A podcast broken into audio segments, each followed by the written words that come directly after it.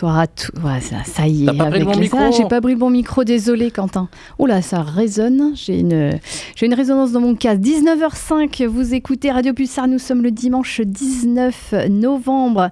C'est Titam Ciné, votre émission de cinéma qui commence une équipe relativement réduite pour un programme assez léger, mais tout aussi passionnant car proposé par évidemment les passionnés de l'équipe, les meilleurs, j'ose, j'oserais- oserais-je dire. Oserais-je dire. Très euh, heureuse de vous accompagner en ce dimanche soir d'automne. Ciné, c'est parti. Pourquoi c'est celui d'entre nous qui a le plus envie de vivre et qui le mérite le plus qui doit mourir? Et pourquoi ceux qui méritent de mourir restent-ils en vie? Quel est le message à comprendre? Ladies and gentlemen, ladies and gentlemen, your attention, please. Bienvenue dans Tea Time Ciné. Est-ce que je peux avoir un peu d'eau, si ça ne vous dérange pas? Vous devez prendre une tasse de thé. Ils font un thé divin.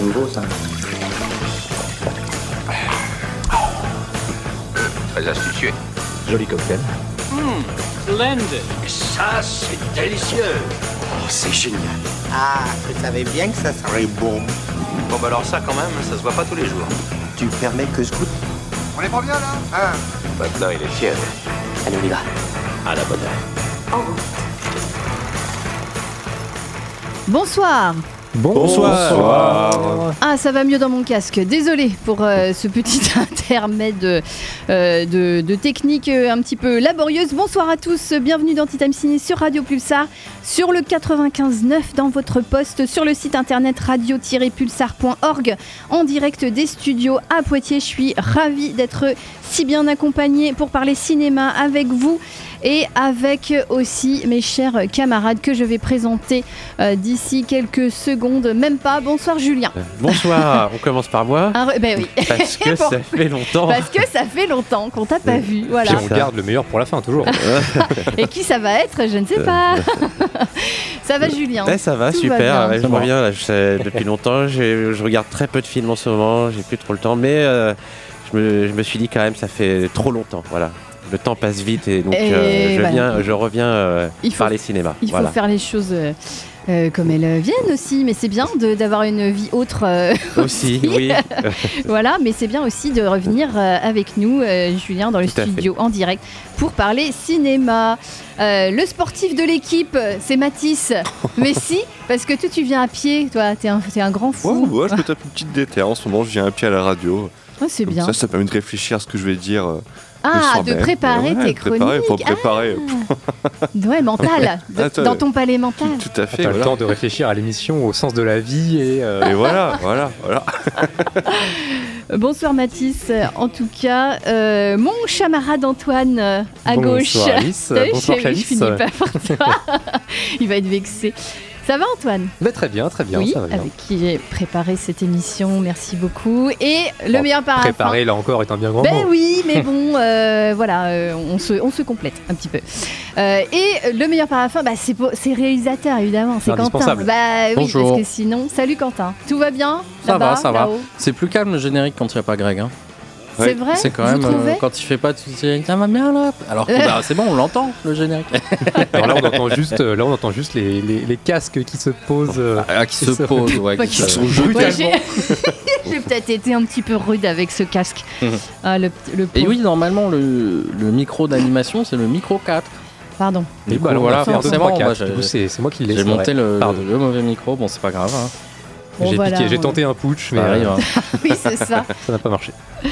Alors, euh, au programme de cette émission du 19 novembre, euh, mon camarade Antoine, qu'est-ce qui se passe? Parce que c'est un programme un peu léger, mais on va y aller tranquille. Hein. Léger en même temps. Léger, on, en a même temps, on a des films. On Et- a connu plus léger. on Et c'est vrai que c'est euh, toi qui as vu plus de films. Pour, euh, j'ai envie de dire pour une fois, mais je suis un petit peu médisante. Mais euh, Alors, me soit dit, comme Mathis, j'en ai vu Ah deux. non, deux. hein. Voilà, je, me- je me suis arrêté à deux, c'était déjà pas mal.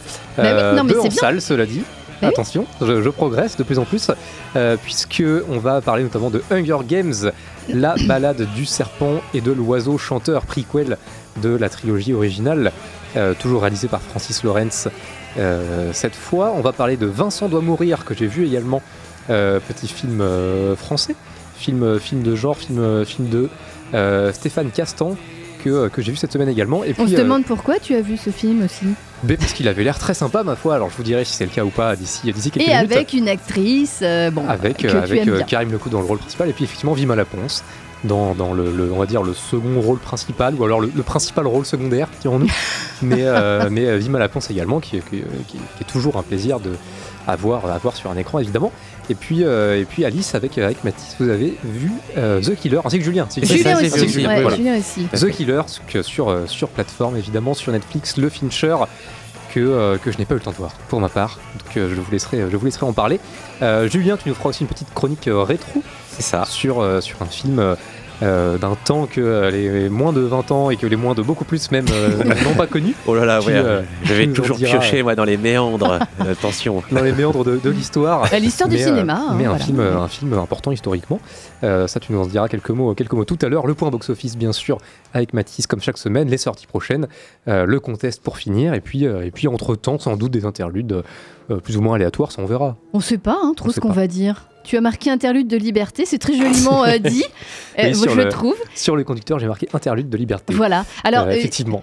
Si C'est une belle formule. Vous êtes, oui, c'est très joli. Si vous êtes derrière votre poste, voilà, en train d'écouter cette émission, en podcast ça pourra pas marcher, mais si vous nous écoutez en direct, vous pouvez réagir évidemment, et puis nous aider à trouver des sujets ou si vous voulez qu'on discute de de, de, de cinéma, hein, évidemment, hein, ça reste dans, Oui. dans le thème, hein, parce que sinon on va pas, Pas tout. on va pas On s'en peut. sortir. Oh, fut une époque où Eh on ben- parlait euh, camembert. Oui, alors, alors, on- oui, mais alors peut-être pas. Pour, bon, je sais pas. Écoute, on verra, on verra. Seul l'avenir nous le dira. Oui, c'est ça.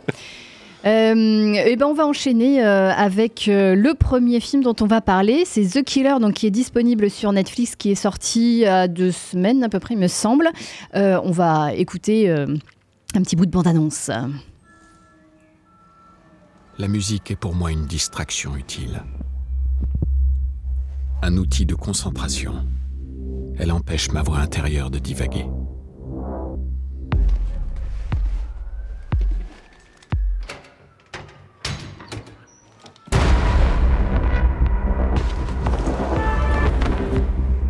Voilà les conditions.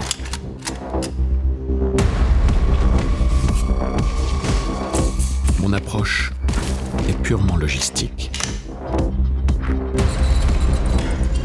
Si je suis efficace, c'est grâce à un simple fait. J'en ai rien à. Pour votre gouverne, jamais je n'aurais mêlé votre compagne à tout cela.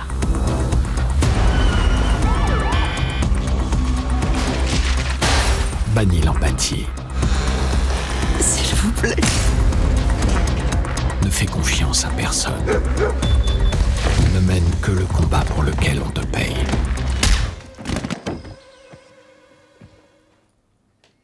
The Killer, disponible sur euh, Netflix, euh, dernier film de David Fincher, avec euh, dans le rôle titre, euh, je ne me souviens plus de, de son nom, Michael Fassbender. Michael Fassbender, voilà, qu'on n'a pas vu sur les écrans depuis, euh, depuis quelques temps. Il y a aussi Tilda Swinton qui fait une, une, une apparition assez savoureuse, j'avoue, qui se découpe en plusieurs chapitres. C'est une adaptation, il me semble, euh, D'un roman graphique roman français. graphique français.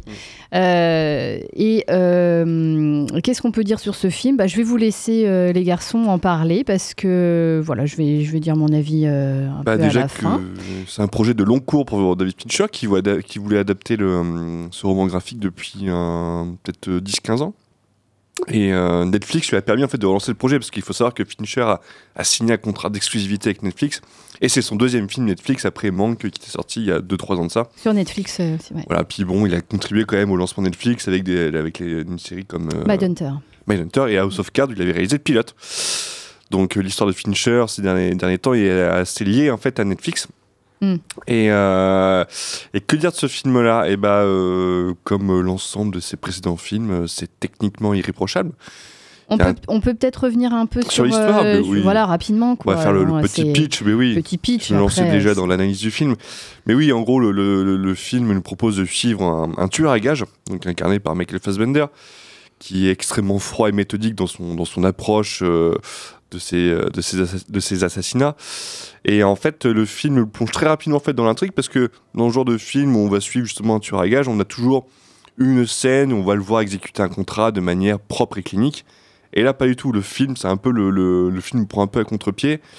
On le voit présenter toute sa méthode, sa manière de- d'appréhender justement ces, ces assassinats. Et là, pour une fois, enfin pour une fois, l'assassinat se déroule mal. Il n'atteint pas sa cible et ce qui fait que euh, il va être, euh, il va être, comment dire, euh, une mise à- Poursuivi. poursuivi, Euh, alors une mise à prix sur sa tête, et il va remonter le fil des commanditaires en fait bah, de son propre assassinat. Voilà. Donc le film, en fait, dans sa, moi je trouve que dans sa première partie, le film est extrêmement efficace dans sa manière de poser les enjeux. Donc le, le- le- le script est extré- extrêmement dépouillé, hein, donc le- les enjeux sont très bien définis, très bien définis dès le début, euh, ce qui permet euh, sur le plan narratif euh, d'avoir quelque chose d'extrêmement, efficace. J'en parlais un peu au niveau de la mise en scène, comme ses précédents films.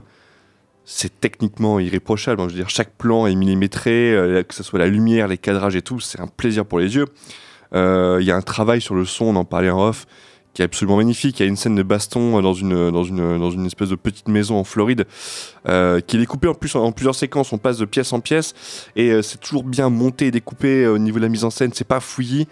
C'est très bien foutu, puis en plus il y a un travail sur la lumière vu que c'est plongé dans l'obscurité, qui permet en fait, on est, on est à la fois plongé dans le noir, mais en même temps on arrive à, à- décerner les, enfin à voir un peu les silhouettes. Et le travail sonore est très très bien, enfin est très très bon parce que du coup ça permet de retran- retranscrire la brutalité des affrontements, enfin de l'affrontement.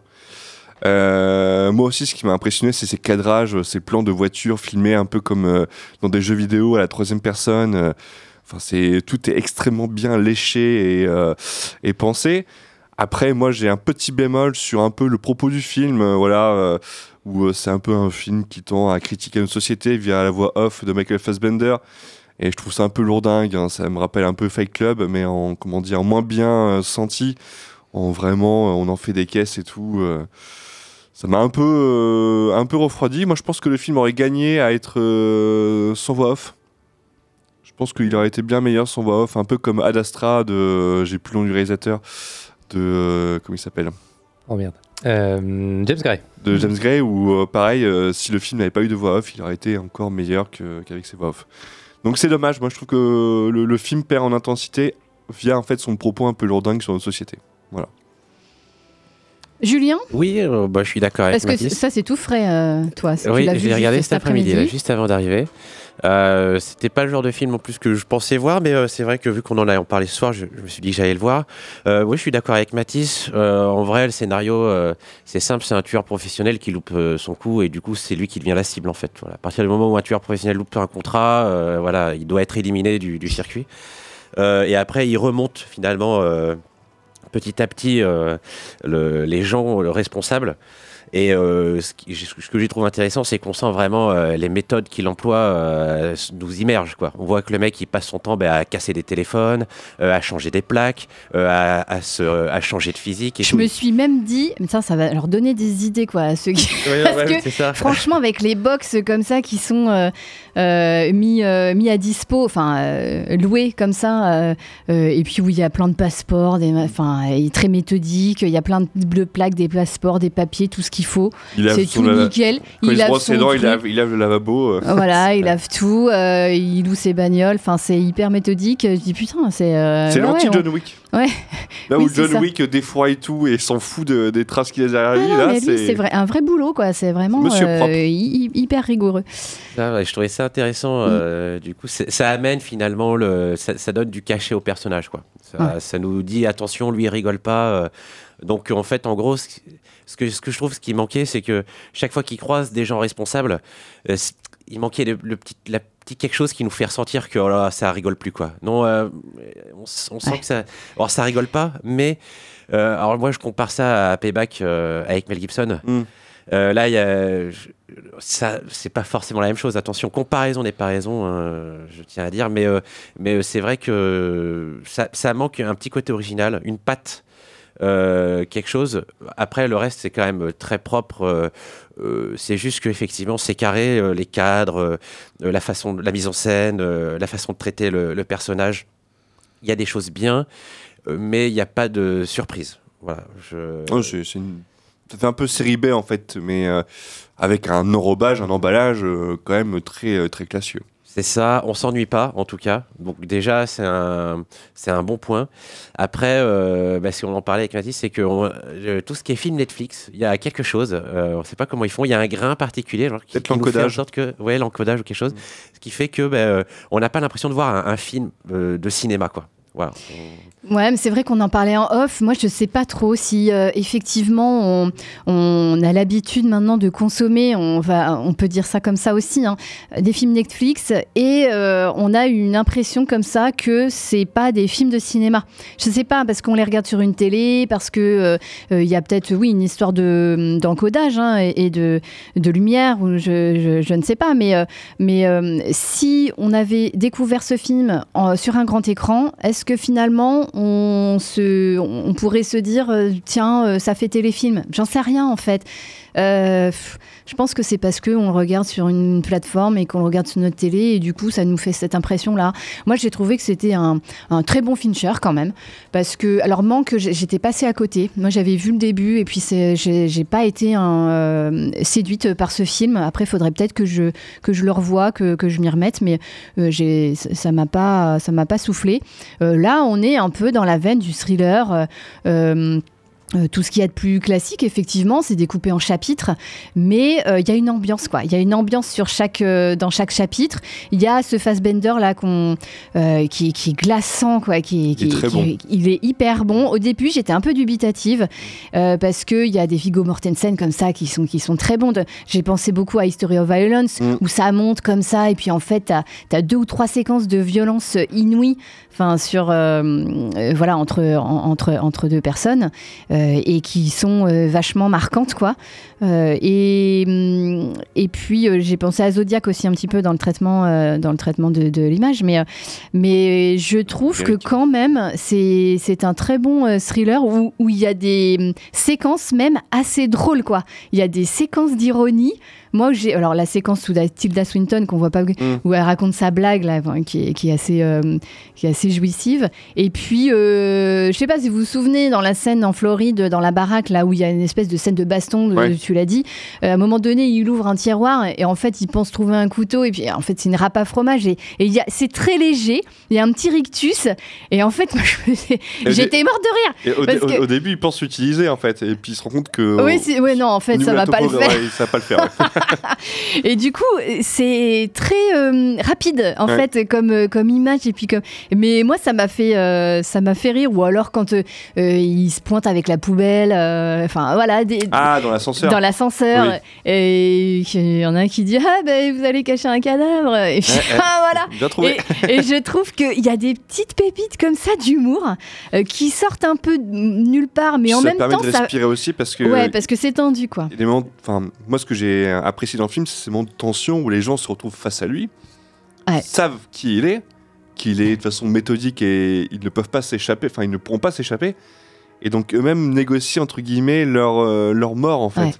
Et c'est, moi, j'ai trouvé ça vraiment, Ouais. enfin, j'ai trouvé ça terrifiant en fait. Oui, parce que euh, c'est vrai qu'à un moment donné, on peut se dire tiens, ça va passer. Ils vont Non. euh, Et la voix off en plus se rappelle euh, où elle dit voilà. bah, reste euh, concentrer, euh, respecte le plan anticipe, et bon, on anticipe. comprend que là c'est c'est Pas d'empathie, voilà. Ouais, pas d'empathie, Je jamais. vous en supplie, machin, non, pas Non, d'empathie. et à un moment donné, on se dit, bah, très- ça rigole pas. hein, il, il va, il va, il va se, enfin voilà, il va, il va y aller dans l'empathie. Enfin, il est quand même pas si froid que ça.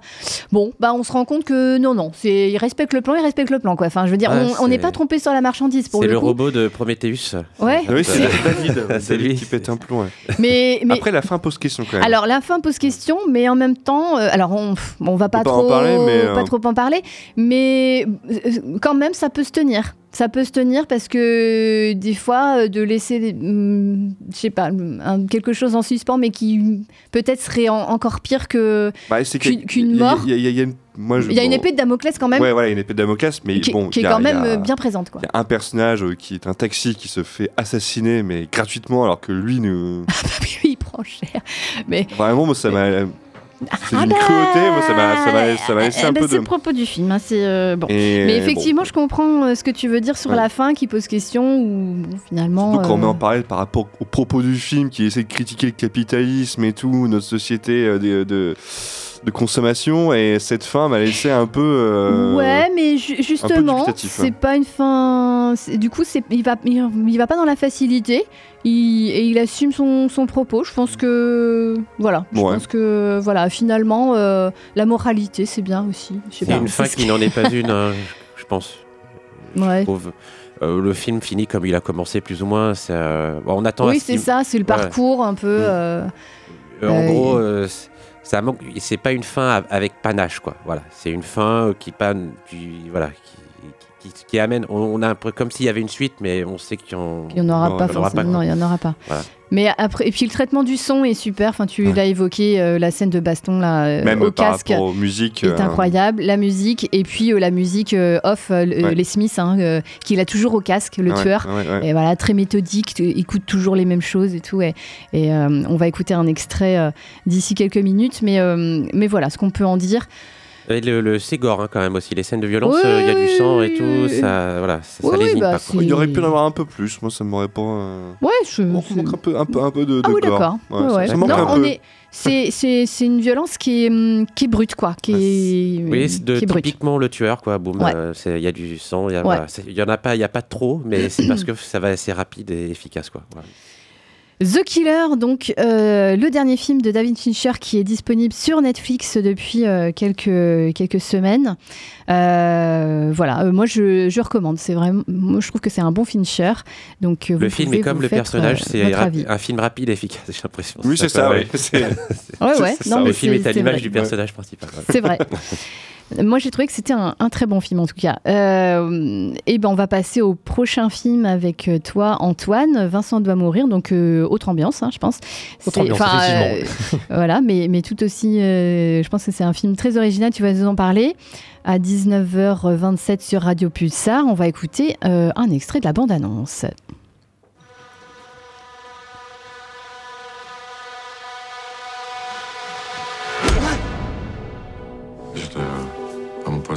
Travail et on m'a agressé. Il y a une absence au niveau du regard et ils foncent sur moi.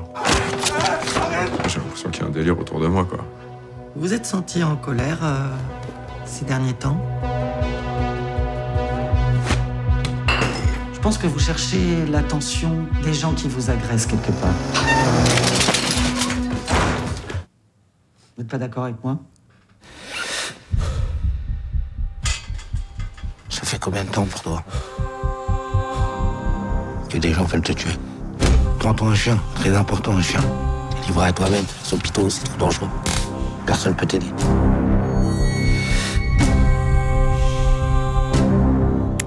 Tu t'appelles comment? Vincent. Je sais pas si tu te souviens, mais tu m'as agressé hier soir.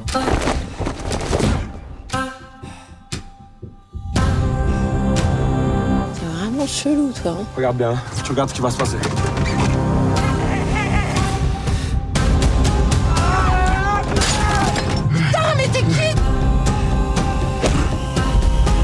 Se casse, là. Tu crois qu'on va y arriver?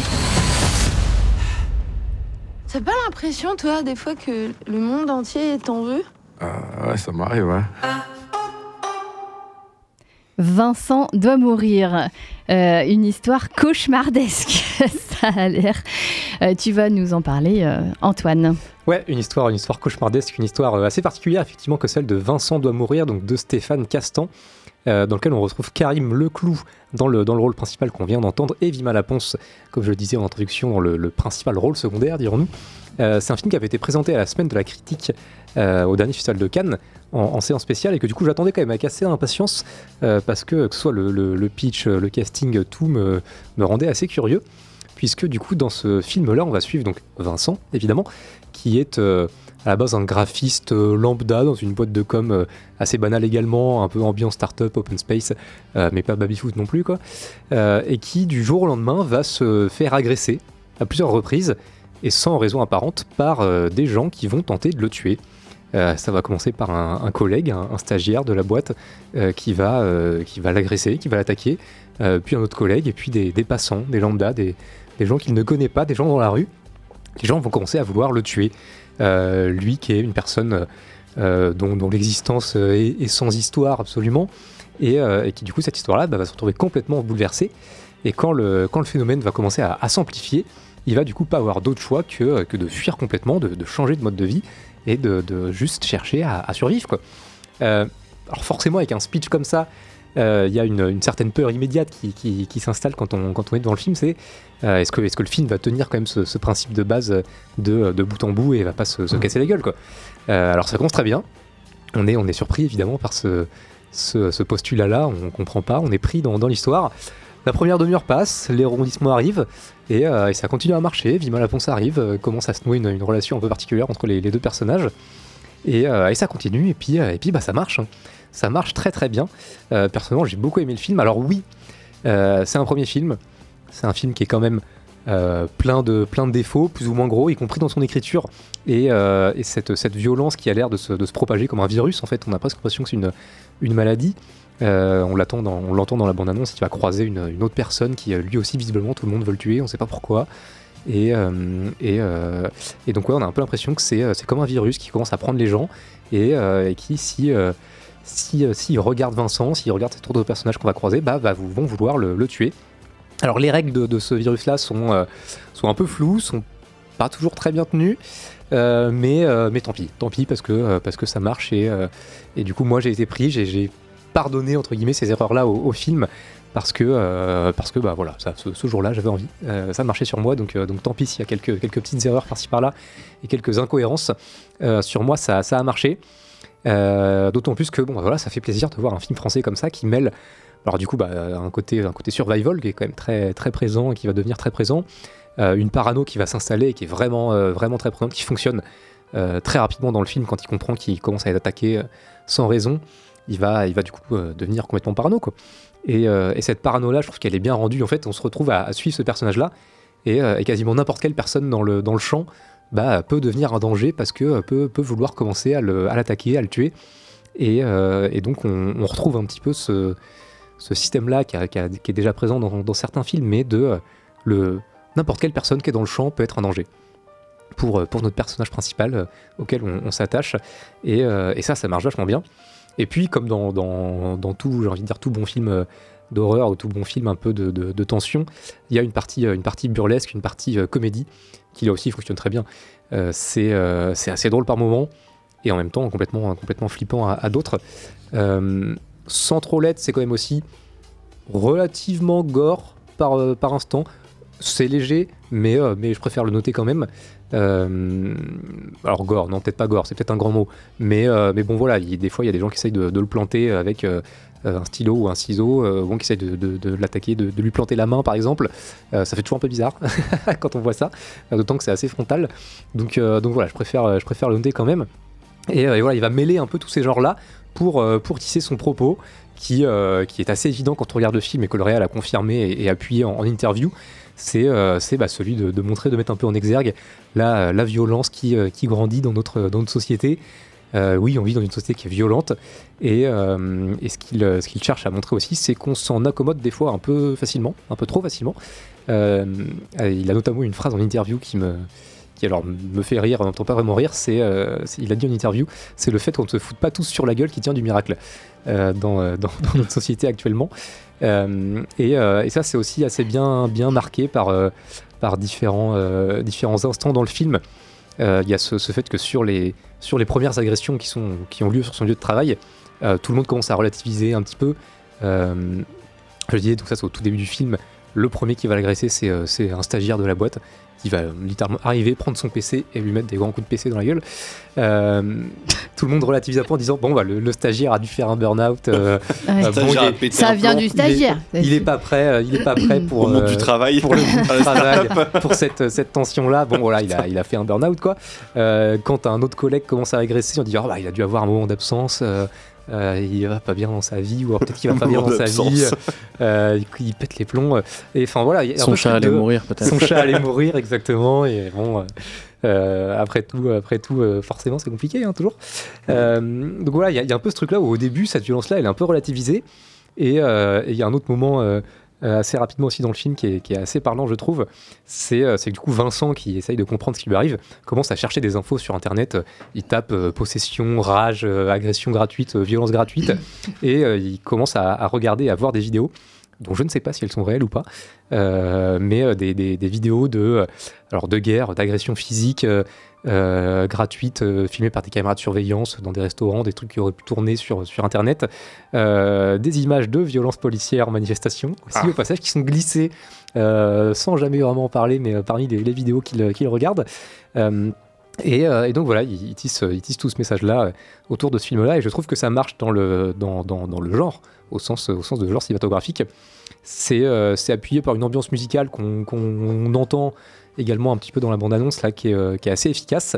Et puis, euh, et puis son casting, notamment principal, hein, que ce soit Karim Leclou, qui est, euh, qui est, parfait en fait dans ce rôle-là de, de mec qui a une tête un peu lambda. hein. Karim Leclou, c'est ni un, ni un grand beau gosse, ni, ni un acteur qui a forcément une, gueule cinématographique. C'est vrai qu'il il est, excellent, mais, oui, il a un peu une tête de, bah de, de Vincent, quoi. De, de- bon, bah. voilà, quoi. Un mec euh, qui va dans une boîte. Et euh, on embrasse tous les Vincent, on embrasse tous les. Vincent, bien sûr. euh, J'ai beaucoup d'amour pour, pour vous. Mais. euh, et voilà, quoi, c'est un Vincent, quoi. c'est un- Et, euh, et il est assez parfait dans, dans ce rôle-là. Euh, Vima Laponce euh, a, a pas forcément un rôle particulièrement bien écrit, en vérité. Euh, elle, est, elle est un peu là pour être. Le, le- on va dire un peu l'aspect euh, comédie romantique qui va s'insérer un petit peu dans La caution féminine. euh, la caution féminine euh, entre autres mais mais bon bah Vima Laponce quoi on lui donne on lui donne pas grand chose et elle en tire un rôle formidable et, et, et qu'on a envie de, de suivre également donc donc ouais non moi c'est un, c'est un film qui je trouve a beaucoup marché sur, sur moi qui mêle qui mêle plein de genres plein de genres différents Ce serait quoi alors comme. C'est- un, un, un thrill- Non, c'est pas un thriller, c'est un. Film un- fantastique. Ouais, c'est ça, c'est euh, ouais. thriller, euh, thriller fantastique. Je pense que c'est peut-être ce qui Ouais. se rapproche le plus, euh, euh, parce que oui, du coup, il y a quand même une part de, de fantastique là-dedans. Mm. Euh, et encore, voilà, j'ai, je suis resté assez, euh, assez sobre sur euh, le, on va Oui, dire, le dernier pas nous tiers du film. Oui. Il y a, une- Euh, ah ouais, il y a que- un dénouement, il y a une révélation. Alors, il y a. euh, comment dire Je trouve qu'une des forces du film, c'est que euh, le, le- le fonctionnement de cette, euh, de cette, euh, cette expansion de la violence n'est jamais fondamentalement expliqué. On ne saura jamais vraiment ce qui se passe. Après, oui, il y a un dénouement, euh, il y, a, euh, il y a une histoire qui va, qui va prendre de l'ampleur, qui, va, qui va grossir et, et, et avoir, avoir en quelque sorte une, une espèce de fin. hein. Le- quand le, le film termine, on reste C'est une pas vraie sur fin, notre, on ouais. reste pas sur notre fin. Mais, euh, mais il a cette force-là que j'ai trouvé assez, assez chouette, c'est de ne pas non plus nous révéler, entre guillemets, le, le poteau rose. Euh, les gens deviennent de plus en plus violents, les gens essayent de s'attaquer à d'autres personnes, et on saura jamais vraiment pourquoi. Ça, voilà, je, je- je le précise quand même. Euh, mais, mais pour moi, c'est pas un défaut du film, c'est presque même une de ses forces. Oui, il y a la violence grandit, on sait pas trop pourquoi. Peut-être qu'il y a sans doute plein de raisons en fait qui se mélangent et qui euh, entraînent ça. Euh, Ouais, c'est intéressant au niveau et, sociétal euh, ouais, de développer et, ça. et du coup, ouais, non, pour moi, ça, ça marche. Et, et je, je le conseille. Il est euh, euh, ni trop long ni trop court. Il dure 1h48, le, le film. Voilà, format, on va dire, assez, assez classique. Et, euh, et ouais, thriller fantastique, avec une, une touche de, de, de survival, un petit peu de un petit peu d'idées prises au film de zombies par-ci par-là, un petit peu d'idées prises à la comédie, du drame au milieu. Donc voilà, ça mélange plein de genres. Et, euh, et ça en fait pas un, ça en fait pas un pot pourri, ça en fait plutôt une, une belle recette qui euh, que, que, ma foi j'ai trouvé euh, j'ai trouvé fort plaisante. Ah bah merci euh, Antoine. Vincent doit mourir. euh, c'est c'est un film qui est sorti, je crois, cette, euh, Ouais, cette qui est sorti semaine. mercredi, là. Ouais, mercredi. que vous pouvez aller voir, chers auditeurs partout. Et auditrices. Voilà. et auditrices, mais bien sûr. Évidemment. Euh, que vous pouvez aller voir euh, voilà, dans vos plus belles salles de cinéma. Sur Poitiers, il est euh, au, au CGR CGR Castille, Castille. évidemment. Bah je sais pas pourquoi je, je te regarde, Antoine. Eh ben merci. Tu en tout dit cas, dans les, les plus belles salles près de chez vous. eh bien oui, bien sûr. Merci. On va, si vous nous rejoignez, chers auditeurs et auditrices, vous pouvez nous écouter en podcast pour la première partie que vous avez peut-être loupée. En podcast sur plein de plateformes. Euh, Antoine, Spotify, Podcast Addict. euh, C'est ça. Spotify, Deezer, Podcast Deezer, Addict, ouais, Amazon. Music. Amazon euh, Music. euh, et sur le site de Radio. Pulsar. Au chat, évidemment. Le site de Radio Pulsar, bien sûr. Et puis, oui, sinon, Dès demain. principalement Spotify, Deezer. hein. je pense que Oui, c'est à peu voilà. près ce que 99,9% des gens utilisent. Bon, voilà, on, est, Quand- on est là. Quand ils seront mis sur la plateforme, ça, on vous garantit pas demain, mais euh, à, à un moment donné, Un jour, ça, le, ça le sera. 19h39 sur Pulsar. On va faire une petite pause musicale avec les Smiths, Well I Wonder, qu'on peut écouter euh, dans The Killer, euh, dont on a parlé euh, sur Pulsar. On se retrouve juste après.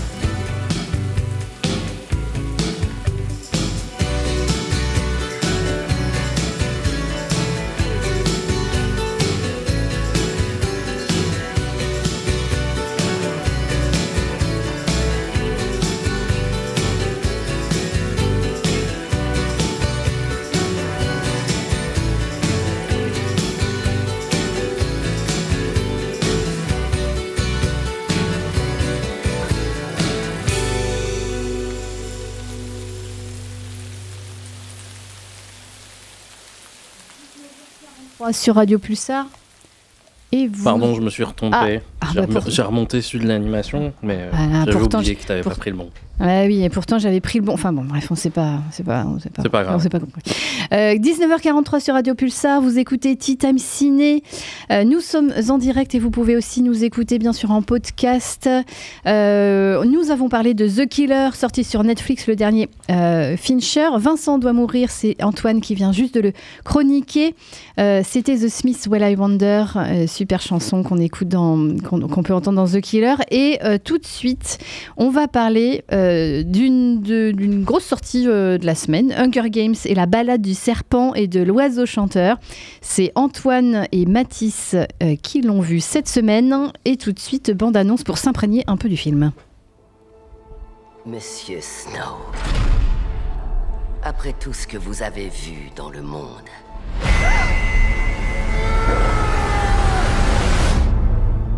dites-nous à quoi servent les Hunger Games Are you, are you coming to the tree? Les jeux sont là pour punir les districts. Ces tribus n'ont pas le choix. Votre rôle est de transformer ces enfants en bêtes de scène, pas en survivants. Nous sommes en direct Souriez, c'est pour ça qu'on a des dents. Imagine que ton nom ait été tiré à la moisson. Strange things can happen here. J'aurais juste envie qu'une personne se soucie un peu de moi, comme si j'avais encore de la valeur. Bienvenue au Capitole. On dirait que tu n'es pas à ta place ici. En effet, mais je suis ton mentor. Un rebelle. Je vais te sortir de là. Vous voulez protéger les gens? Alors il est essentiel d'accepter ce que sont les êtres humains. Ce que ça engendre de les contrôler. Voyons de quelle façon Snow se sert de son célèbre charme. Hunger Games et la balade du serpent et de l'oiseau chanteur. Euh, sacré programme. C'est Antoine et Mathis qui l'ont vu. Qui commence? Qui Antoine, Mathis, euh, je Antoine? vais, euh, je Antoine. vais commencer euh, si, euh, si Mathis le, le veut bien. oui, Visiblement, oui, il le veut bien. Euh, film du coup de, de Francis Lawrence comme les, euh, comme les quatre premiers euh, Hunger Games qu'on avait pu voir euh, il y a, il y a bah, quasiment une dizaine d'années maintenant, depuis, le, depuis la sortie de- des, des premiers films. Euh, pour le coup, alors j'avais lu les, moi, les, les- les- la trilogie originale de, de bouquins de Susan Collins, qui est, euh, qui est une trilogie qui avait beaucoup marqué, m'avait beaucoup marqué durant mon, adolescence. Euh, je suis pas forcément un grand grand fan des, euh, films que je trouve euh, bon bah nécessairement un, cran en dessous des bouquins. Malgré tout, je trouve que c'est des, divertissements. on va dire fantasy adolescents, enfin fantasy non du coup, mais, adolescents qui sont plutôt plaisants malgré tout, euh, qui sont plutôt de, de bonne facture pour reprendre une expression de notre cher euh, Grégory. Qui nous écoute. Euh, Qui demande coup- si, si le préquel est mieux que, que la saga, mais on vous allez y répondre. Alors, je vais. Alors, le premier, c'était Guerrieros, effectivement. Je vois Jeanne qui, qui me corrige. Euh, mais Francis Lawrence, qui est là, du coup, depuis, depuis quelques épisodes. J'y répondrai, effectivement, Greg. Là, il, il revient pour, pour nous raconter l'histoire du prequel, qui a eu droit à son, son livre aussi, de, de Suzanne Collins, que je n'ai pas lu, le coup. Donc, je ne connaissais pas l'histoire du, du prequel. Mais euh, bon, malgré tout, je me suis dit, bon, là, Hunger Games, c'est une saga que j'aimais beaucoup. Je vais, euh, je vais tenter voir un petit peu euh, ce que nous raconte ce, prequel dans lequel on va suivre du coup Coriolanus euh, Snow, qui donc dans l'histoire originale est le, le président de Panem, donc le- l'État qui gère les districts et qui organise les Hunger Games, qu'on va retrouver là adolescent. Euh, dernière, euh, dernier espoir, dernier espoir masculin, on va dire, de s'aligner la famille Snow, qui était autrefois une riche et grande famille de, euh, du Capitole et qui, est- tombée en disgrâce après, la guerre. Et, donc on retrouve ce, jeune Snow qui reste une personne du Capitole, donc une personne, on va dire, aisée. Euh, il fait partie d'une des, euh, des grandes facultés, euh, des grandes universités du, Capitole. Euh, lui, il n'habite pas dans les districts 11-12, c'est pas, un- pas un pécor, entre guillemets. hein. Donc c'est quand même, euh, en quelque sorte, un, bourgeois, on peut le dire, en tout cas quelqu'un de, la haute. Mais voilà, ça reste une, famille tombée en disgrâce. Et, euh, comment donc ce jeune, euh, ce jeune Coriolanus va euh, euh, devenir, euh, en quelque sorte, le... le- le- le- la personne importante qu'il va devenir ensuite dans les Hunger Games, puisqu'il va finir par devenir président quand même. Donc euh, donc c'est pas rien. Incarné par euh, Donald Sutherland. Incarné par Donald Sutherland dans, euh, dans la trilogie originale, enfin dans la, la quadrilogie originale. Euh, là ici incarné par Tom Bliss, qui est un jeune acteur qui sort un peu de nulle part, qui a joué Billy the Kid dans, dans une série, et c'est à peu près tout, à vrai dire. Et, et qui joue donc là le, le- qui joue Snow, et qui je trouve incroyable. Qui est un, un acteur incroyable. Je pense que c'est un acteur qu'on reverra parce que euh, ouais, il a un, il a un, un physique, un charme. On l'entend euh, dans, dans la bande-annonce euh, comment Snow va utiliser son, son charme. Euh, ouais, c'est un acteur qui a, qui a, qui a quelque chose. Du hein. Il, a un, il a un regard, il a un potentiel. Il ferait un, il aurait fait un très bon euh, Drago Malfoy, euh, euh, un peu Ah. adulte. euh, ça, ça, ça marche très bien. il a, il aurait fait un très bon, un très bon Serpentard. Euh, et, euh, et tout ça pour dire, bref, je, je fais très long, que, euh, que c'est vraiment très bien. C'est très très bien. C'est euh, c'est pour moi au-dessus ouais, des, films, euh, originaux. Euh, c'est pour moi le, le- le meilleur film Hunger Games. Et j'aime vraiment beaucoup comment on, nous présente l'ascension de, ce personnage, Coriolanus, et comment, comment voilà, ce, type, je disais, qui est devenu le président d'un régime pour qui le, le peuple n'est qu'une masse inhumaine qui doit, être, contrôlée, cloisonnée et servir de chair à pâté pour divertir les, les hauts gens. Euh, en gros, un petit peu comment Snow est devenu euh, leur Macron à eux. hein. Euh, je trouve que c'est vraiment, c'est vraiment très bien présenté. Sa, sa relation avec Lucy Gray Bird, qui est donc elle une, une tribu du, du district 12 interprétée par, par Rachel Zegler, fonctionne, fonctionne vraiment très bien. Rachel Zegler est peut-être le point un peu négatif, je dirais, du, du film. Euh, mais c'est peut-être aussi dû un peu à l'écriture de son personnage et, son interprétation. Peut-être que c'est un des personnages qui est un peu, euh, un peu en dessous, même s'il a droit à ces belles séquences. Euh, Il y a Peter Dinklage, il y a Viola, Davis, il y a un casting qui fonctionne, qui fonctionne super bien. Et, en fait, c'est prenant de bout en bout. C'est très bien, enfin, c'est très proprement réalisé, sans grande fulgurance, mais, mais, sans faux pas. C'est vraiment dans la moyenne, je dirais, assez haute des, blockbusters récents. Et, et en plus, ça tisse, ça continue à tisser, euh, comme, les, comme les premiers, ce, propos euh, politique sur euh, ben, comment, comment cette, cette, cette bourgeoisie contrôle, contrôle le peuple et, fait pression sur eux, s'en sert, sert d'armes pour, pour les soumettre et, de, et de divertissement pour, pour des gens sans, cœur ni, ni grand-chose d'ailleurs. Je trouve que ça continue à tisser assez bien ce, propos-là et, et, ça fonctionne. Voilà, ça fonctionne. Et puis, euh, et puis ouais, Snow, qui est ce, personnage qui fonctionne très bien, je trouve, de, d'arriviste empathique. Je trouve que c'est une, formulation qui, correspond bien. On sent que c'est un mec qui a des, qui a des sentiments malgré tout. Euh, on, le voit assez peu dans le, dans le personnage de Snow joué par Sutherland. Là, on sent que c'est un personnage qui a des, qui a des sentiments, qui est capable de même de, tomber amoureux euh, du personnage de, de Leslie Greybird, qui, est, qui a des amis, qui est capable de sentiments, mais c'est un arriviste. Et, euh, et ça, ça prend le pas des fois, euh, quitte à euh, se faire, enfin, faire du mal à ses proches et se faire du mal lui-même parce que parce qu'il a, il a une forme de regret. Si ça lui permet d'arriver à ses fins, alors il le fera quoi. Et, et en ça, je trouve que le personnage fonctionne super bien et que c'est c'est un, un très bel archétype de d'arriviste empathique. Donc voilà, pour toutes ces raisons, je trouve que c'est un, un très très bon divertissement que, que je conseille finalement.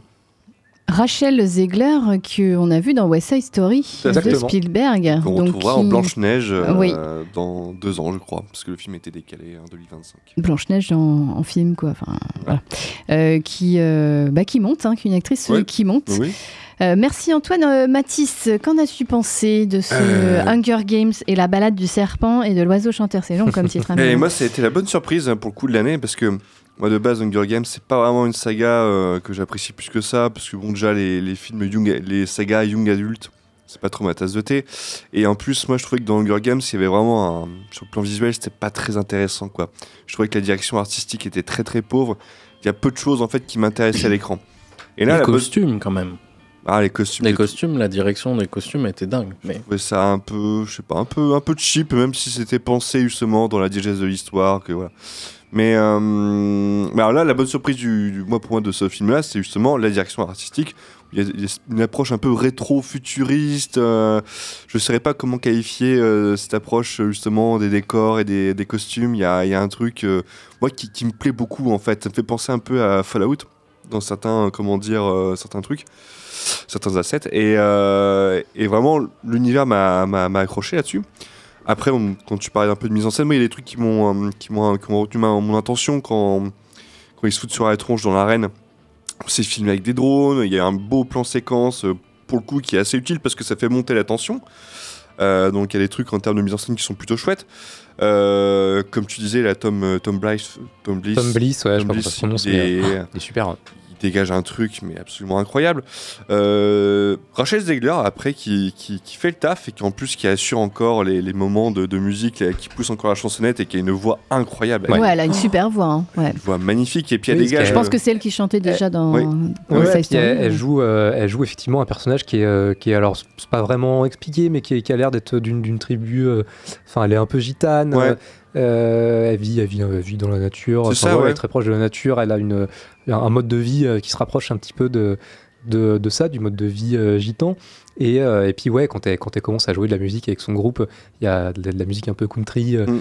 et, et- et ouais, non, ça prend tout de suite. Elle a une super voix et ça donne des, des séquences un petit peu plus, qui sont à la fois légères et en même temps, bon, voilà, dans, dans, dans les paroles des chansons. C'est marrant, euh, ça donne de la profondeur en fait à cet univers-là, de voir en fait les districts via ces moments de musicaux et tout, voir les pacificateurs autour. Ça- moi j'ai trouvé que ça donnait beaucoup plus de profondeur à cet univers-là et, euh, et la trajectoire de, de, de Snow, j'ai appelé Snoke euh, pour ça à Star Wars, mais euh, moi j'ai trouvé que l'étude de ce personnage-là dans ce film-là, pour un gros blockbuster, est quelque chose d'intéressant parce qu'il est vraiment ambivalent, il est bourré de paradoxes et autant il y a des moments où on peut avoir de l'empathie pour lui et très vite son caractère, comme tu l'as décrit d'arriviste, nous revient en pleine tronche et euh, on se rappelle que oui, bah, c'est bien le président qu'on a dans les euh, quatre films euh, qui suivent après et qui peut faire preuve d'une cruauté absolument, absolument terrible. Donc il est capable de sacrifier des amis et même, d'une certaine manière, l'amour qu'il peut porter à quelqu'un. Et j'ai trouvé ça absolument... Dans, dans un, dans un blockbuster américain actuel, j'ai trouvé ça assez ambitieux, entre guillemets. On n'est pas habitué à avoir une telle écriture de personnage. Euh, c'est un personnage qui est vraiment intéressant, ouais, comme, euh, comme, tu le, comme tu le dis. Il a... On, on s'attache à lui. On s'attache à lui parce que euh, parce qu'effectivement, il a du charme, il est, il est beau gosse. Euh, on le présente au début du film comme euh, bah voilà, venant d'une famille qui a été euh, une, une grande famille, chose, une oui. haute famille, qui, qui aujourd'hui s'est euh, s'est perdu. Il repart un petit peu en bas de l'échelle de, de la bourgeoisie, on va dire.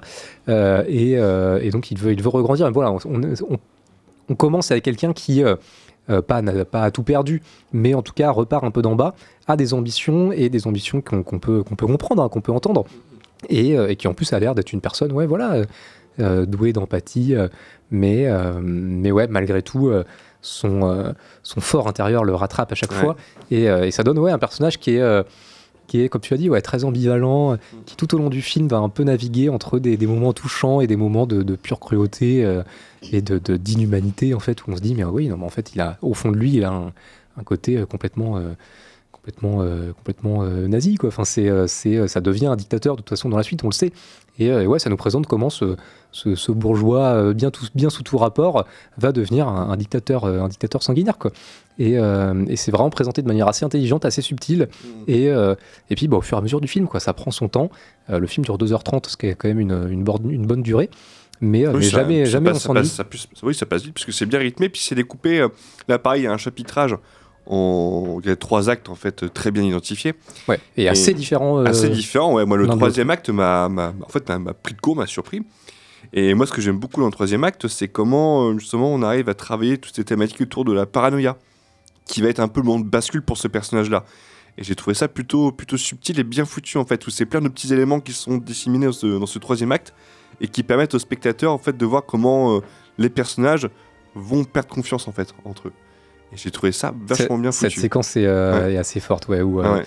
ils se rendent compte que bon bah c'est ça va être compliqué de se faire confiance. euh, Moi, je m'attendais, je m'attendais pas à ça. En fait, Je quand, quand je suis rentré dans la salle, je m'attendais à voir un film Hunger Games, voilà, assez léger et tout. Et je m'attendais Oui, pas à ce que, le film me donne autant. Les derniers films Hunger Games, là, le, le dernier chapitre qui s'est découpé en deux Ouais. du coup de film, euh, c'était quand même un peu long et euh, avec du, ça avait du mal à, à prendre hein, quand même. Enfin, Ouais, ouais. moi j'ai, euh, moi j'aime bien les deux premiers. Enfin, moi j'ai euh, surtout le, le premier, moi ça m'a assez soufflé comme histoire. Je trouvais que c'était en plus assez contemporain, euh, euh, ce fait comme de, de voyeurisme comme ça, euh, voilà, qui existe si, si ça existait dans la vraie vie, je suis sûre que on, on serait euh, ou beaucoup de gens, beaucoup d'entre nous seraient amenés à regarder ça, quoi. Enfin, c'est quand même malheureux, mais euh, je pense que ça, ça dit aussi beaucoup de choses sur euh, la société De actuelle. société, oui.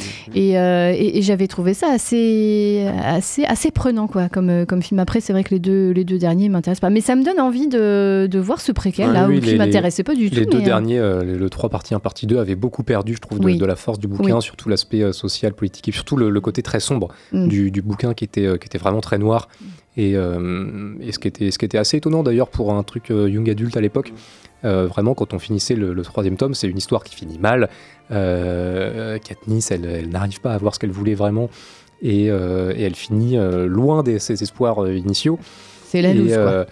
et puis, et puis non, il y a toutes les séquences fortes, je trouve, y compris euh, je sais pas, le moment où elle perd un, un membre de sa famille euh, dans, le, dans le, le- le troisième tome, qui est, est représenté dans le film presque de manière esthétisée, un peu jolie. euh, euh, et enfin là, pour moi, c'était, c'est pas possible quoi. Euh, ça, ça perdait tout le, tout le, l'émotion, l'ampleur, là, émotion ouais. et la, la- la dureté de ces moments-là. Là, dans celui-là, non, non, ils arrivent à, ils arrivent à être, à être justes et, euh, et à avoir cette, cette ampleur et cette profondeur-là, que ce soit émotionnellement ou dans le propos.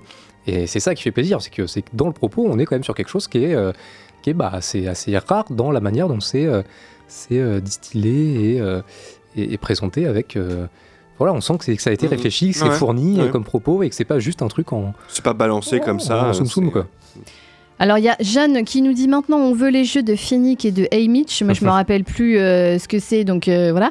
Et puis il y a Grégory qui nous dit entièrement d'accord avec toi Alice, le dernier volet coupé en deux est vraiment laborieux, au final on perd en intensité, là où Harry Potter 7 euh, sont suffisamment bien découpés pour en faire deux vrais films avec deux histoires différentes. Pour Hunger Games on a vraiment l'impression d'avoir une longue introduction au combat final et c'est mal découpé, mal rythmé. Euh, donc je pense que Greg ira le, le voir, peut-être qu'il nous en parlera. Et puis pour, euh, pour Jeanne, euh, les jeux de Finnick et de Haymitch. Euh, Antoine, si tu connais bien du coup, oui Mathis. Alors ça, ça remonte à quelques, à quelques années Voilà, maintenant, ma lecture des sais et, y compris le filmage des films. Mais oui, c'est deux personnages qui racontent à un moment donné leur, leur Hunger Games à, à eux. Et oui, ça pourrait être une histoire assez intéressante à, à raconter.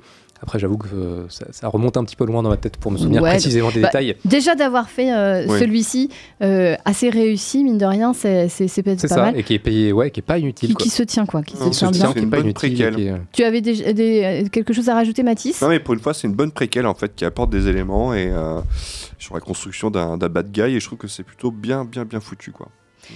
Hunger Games et la balade du serpent et de l'oiseau chanteur, qui est sorti cette semaine, disponible euh, encore une fois dans toutes les- euh, vos plus belles salles euh, près de chez vous, chers auditeurs et chères auditrices. Et, euh, et Antoine, il est dispo au CGR Castille en Oui. VO, VF. hein, Les vous- deux. fait les deux. hein, voilà, on fait les deux. Voilà, comme ça c'est bien. On a pour, pour, Pour tous le les goûts. Euh, et Greg qui dit, c'est Mathis, je, je te vois rigoler, je sais ce qu'il a dit. Greg, il a dit, ah bah pour une fois, en gros, Mathis aime bien un film. Quoi. Oh là, tout Ah. de suite. Oh. Je suis pas un gros rageux quand Euh, même. C'est gros rageux.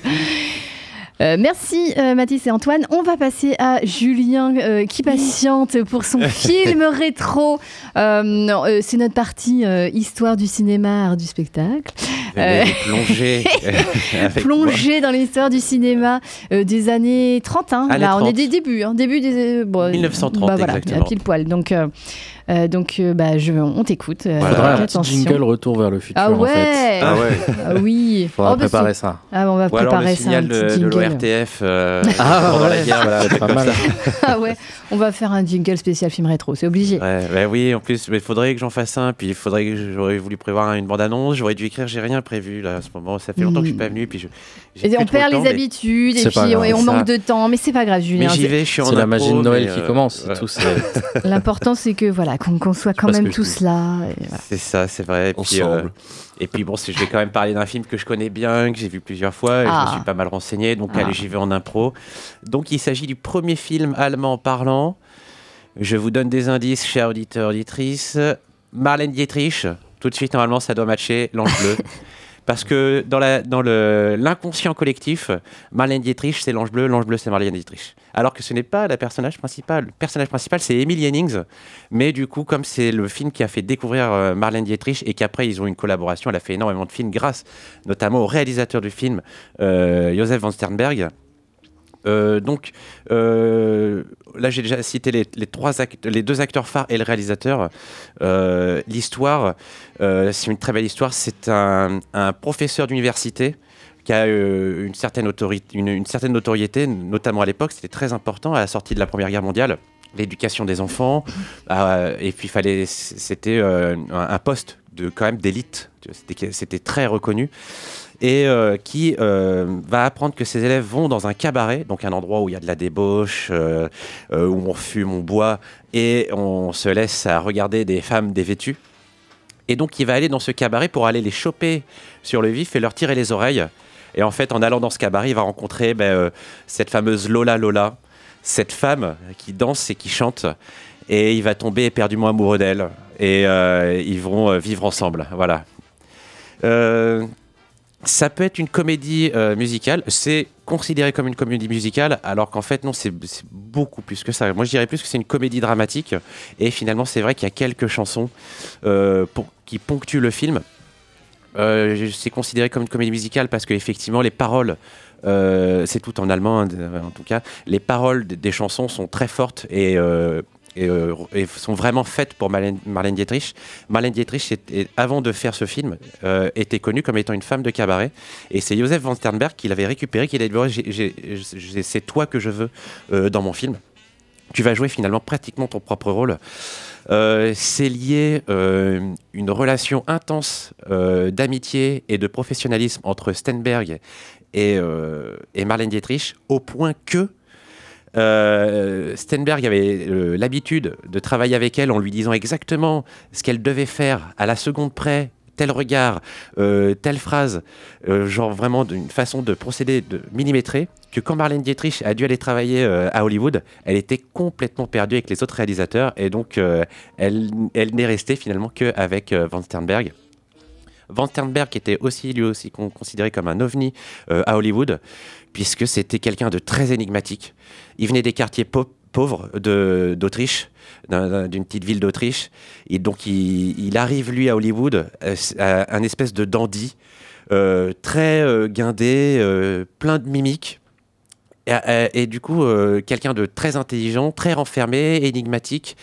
Et du coup, on le respectait et, les autres réalisateurs et les productions Hollywood ne pouvaient pas plus ou moins l'approcher.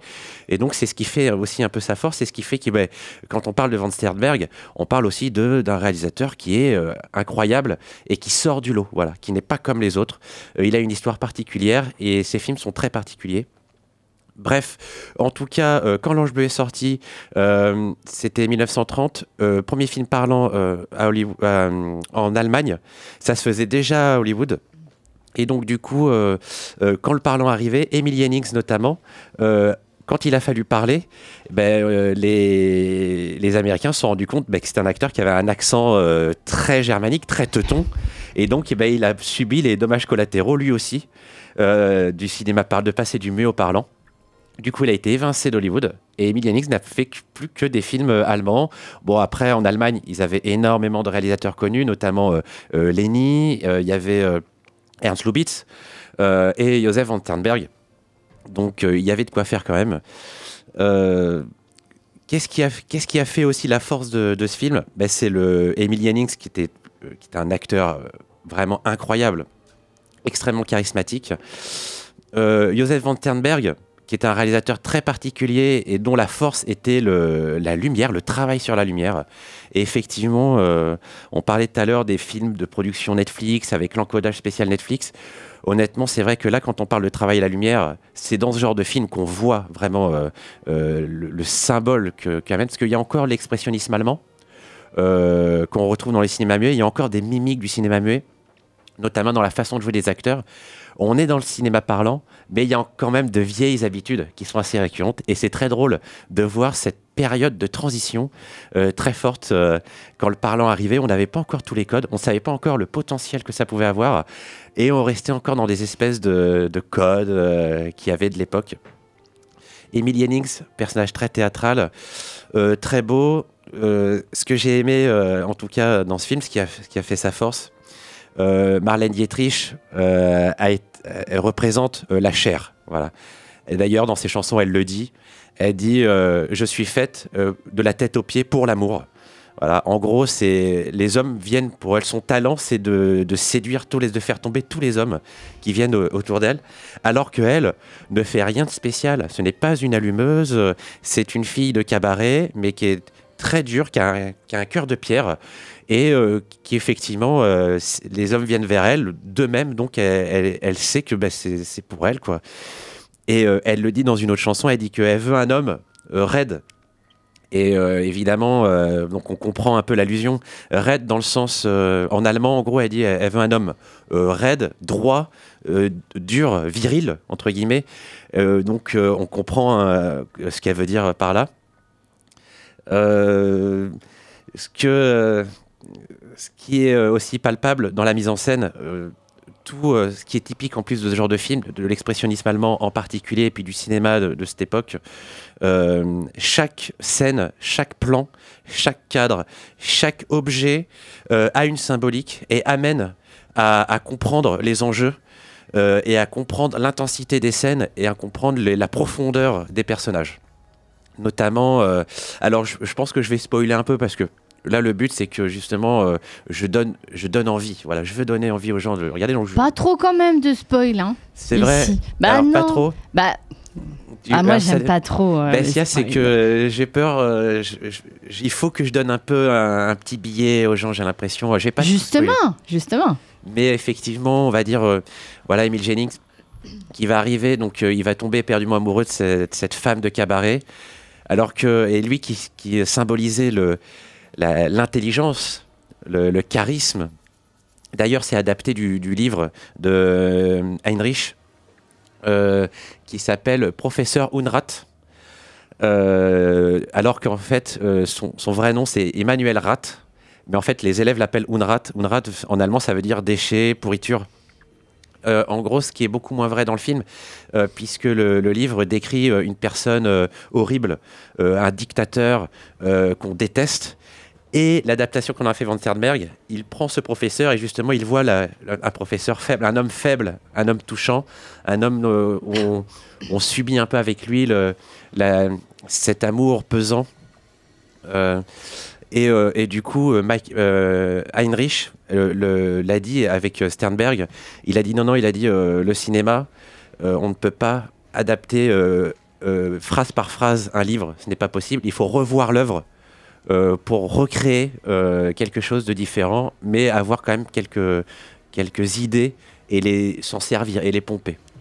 Donc c'était très intéressant d'ailleurs cette collaboration avec euh, l'écrivain Heinrich, qui lui a sorti le bouquin au début du siècle.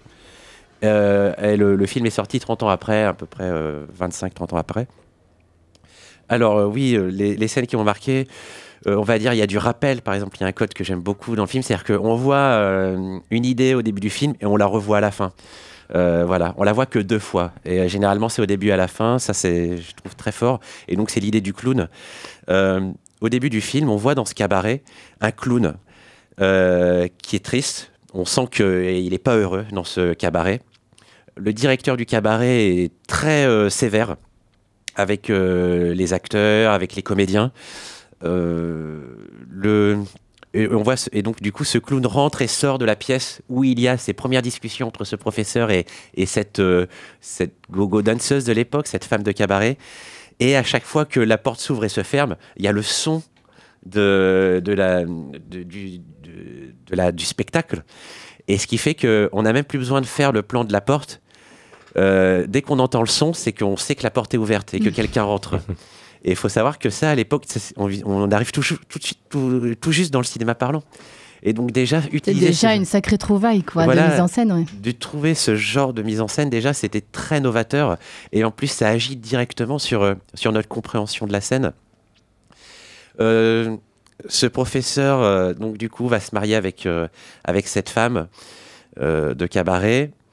Tout de suite, euh, il va décider euh, de, prendre les choses en main et dire non, euh, je veux plus que ça se passe comme ça. Alors, le directeur du cabaret est très content d'avoir un, éminent professeur chez lui. Et il le, il, le flatte, voilà, il flatte son ego. Il dit Monsieur le professeur, machin, Monsieur le professeur, merci d'être là et tout. Les années vont passer. Euh, le professeur va, être du coup amené à vivre, à, laisser tomber son travail et à, avoir une vie de, comédien, ce qui n'est pas du tout, il n'est pas du tout fait pour ça, du tout, du tout. Et euh, mais par amour pour elle, il la suit, il la suit partout où il va, et, là va, co- va commencer euh, une longue déchéance terrible. On, le- voit très vite dans certaines scènes où il fume, il boit, il se coiffe plus. Euh, tout ça pour elle, quoi. Lui, il est, il est, il est sérieux. Il, croyait, voilà, il était, il fantasmait ce- cette, cette relation qu'il avait pour finalement, au fur et à mesure des années, se rendre compte que ça se passe pas du tout comme ça et que il a tout perdu. Finalement, il a, il a perdu son prestige et euh, notamment cette scène où, euh, où il y a ces cartes postales de, de cette femme un peu dénudée qu'elle vend aux clients euh, du cabaret. Et lui décide de les prendre. Il dit non, non, euh, tant que je serai là, tant qu'il me restera encore euh, un- de l'argent, tu n'auras pas besoin de, vendre ces photos. Et hop, un fondu enchaîné. la scène d'après, on le voit qui est en train de vendre les photos de lui-même au client. Donc on sent vraiment qu'il est en train de se, faire complètement avoir par, cette troupe, notamment le directeur. Voilà, il, il s'est fait happer tout son tout, tout le prestige qu'il avait. En fait, il l'a donné et il l'a perdu jusqu'à ce que euh, cette scène euh, fatale où il doit, où, en fait après la grande tournée, il il voulait pas jouer le clown. En fait, c'est lui qui, qui finit par jouer le clown. Il il veut pas jouer ce clown, il le veut pas. Et mais euh, on va commencer à lui dire ouais mais là tu, tu craches dans la soupe. euh, maintenant t'as pas de thune, t'as rien. nous on t'héberge et sa femme aussi lui lui en met plein la tronche. Donc il décide de faire le clown jusqu'à ce que où il retourne dans la ville où il est connu comme étant être professeur. Et là- raconte pas trop non plus. euh, voilà, là, on est en train de, alors si j'arrête de vous raconter, je vous le regardez alors. Bah, évidemment, bah, c'est un peu le voilà le, le- le but de, de ta chronique aussi. C'est Donc euh, voilà, écoutez, bon ben j'espère que je vous ai euh, donné. euh, Alors non l'envie. mais toi, toi l'ange bleu parce que tu, tu l'as vu plusieurs fois. Oui. Tu- pourquoi Quel est ce que tu aimes par-dessus tout quand tu regardes ce film Tu- Qu'est-ce qui, qu'est-ce qui te fait regarder plusieurs fois ce film? Alors déjà, ben, je suis touché à chaque fois. En fait, euh, ça fonctionne. Euh, Les que trajectoires des personnages. euh, Voilà le, le- la symbolique. En fait, je découvre à chaque fois que je regarde le film, je, je le redécouvre. Le, du- et surtout le jeu de lumière de, de Stenberg. Par exemple, les, des- avec, même avec des grosses ficelles, la première fois où le professeur Emmanuel Rat rentre dans le cabaret, il se prend dans un filet. Et donc, euh, cette- ça dure, cette scène-là, elle dure trois secondes, mais euh, c'est- la symbolique Ça est là. veut toujours dire quelque C'est chose pas là par, par hasard. Voilà, il est en train de Mm. tomber dans les filets et il, il ne va plus pouvoir s'en sortir. Bref, tout un tas de codes comme ça où à chaque fois qu'on regarde le film, on se dit ah ça je l'avais pas vu. Ah oui, c'est pour ça que on ressent, on peut toucher du doigt des choses qui sont implicites. Voilà et euh, évi- évidemment le, le jeu de lumière dans le cabaret est, est très très bon. Et d'ailleurs je conseille euh, Van Sternberg après les films qu'il a fait, Agent X27, L'Impératrice Rouge que j'ai euh, découvert, que j'ai moins vu. Shanghai Express, non? Shanghai Ouais. Express, bien sûr. Euh, donc il a, il a fait aussi d'autres films que j'ai vus mais qui m'ont moins touché. L'Ange Bleu reste quand même pour moi euh, le film le plus incroyable qu'il ait fait. Et pour moi un des plus grands classiques de cette époque aussi.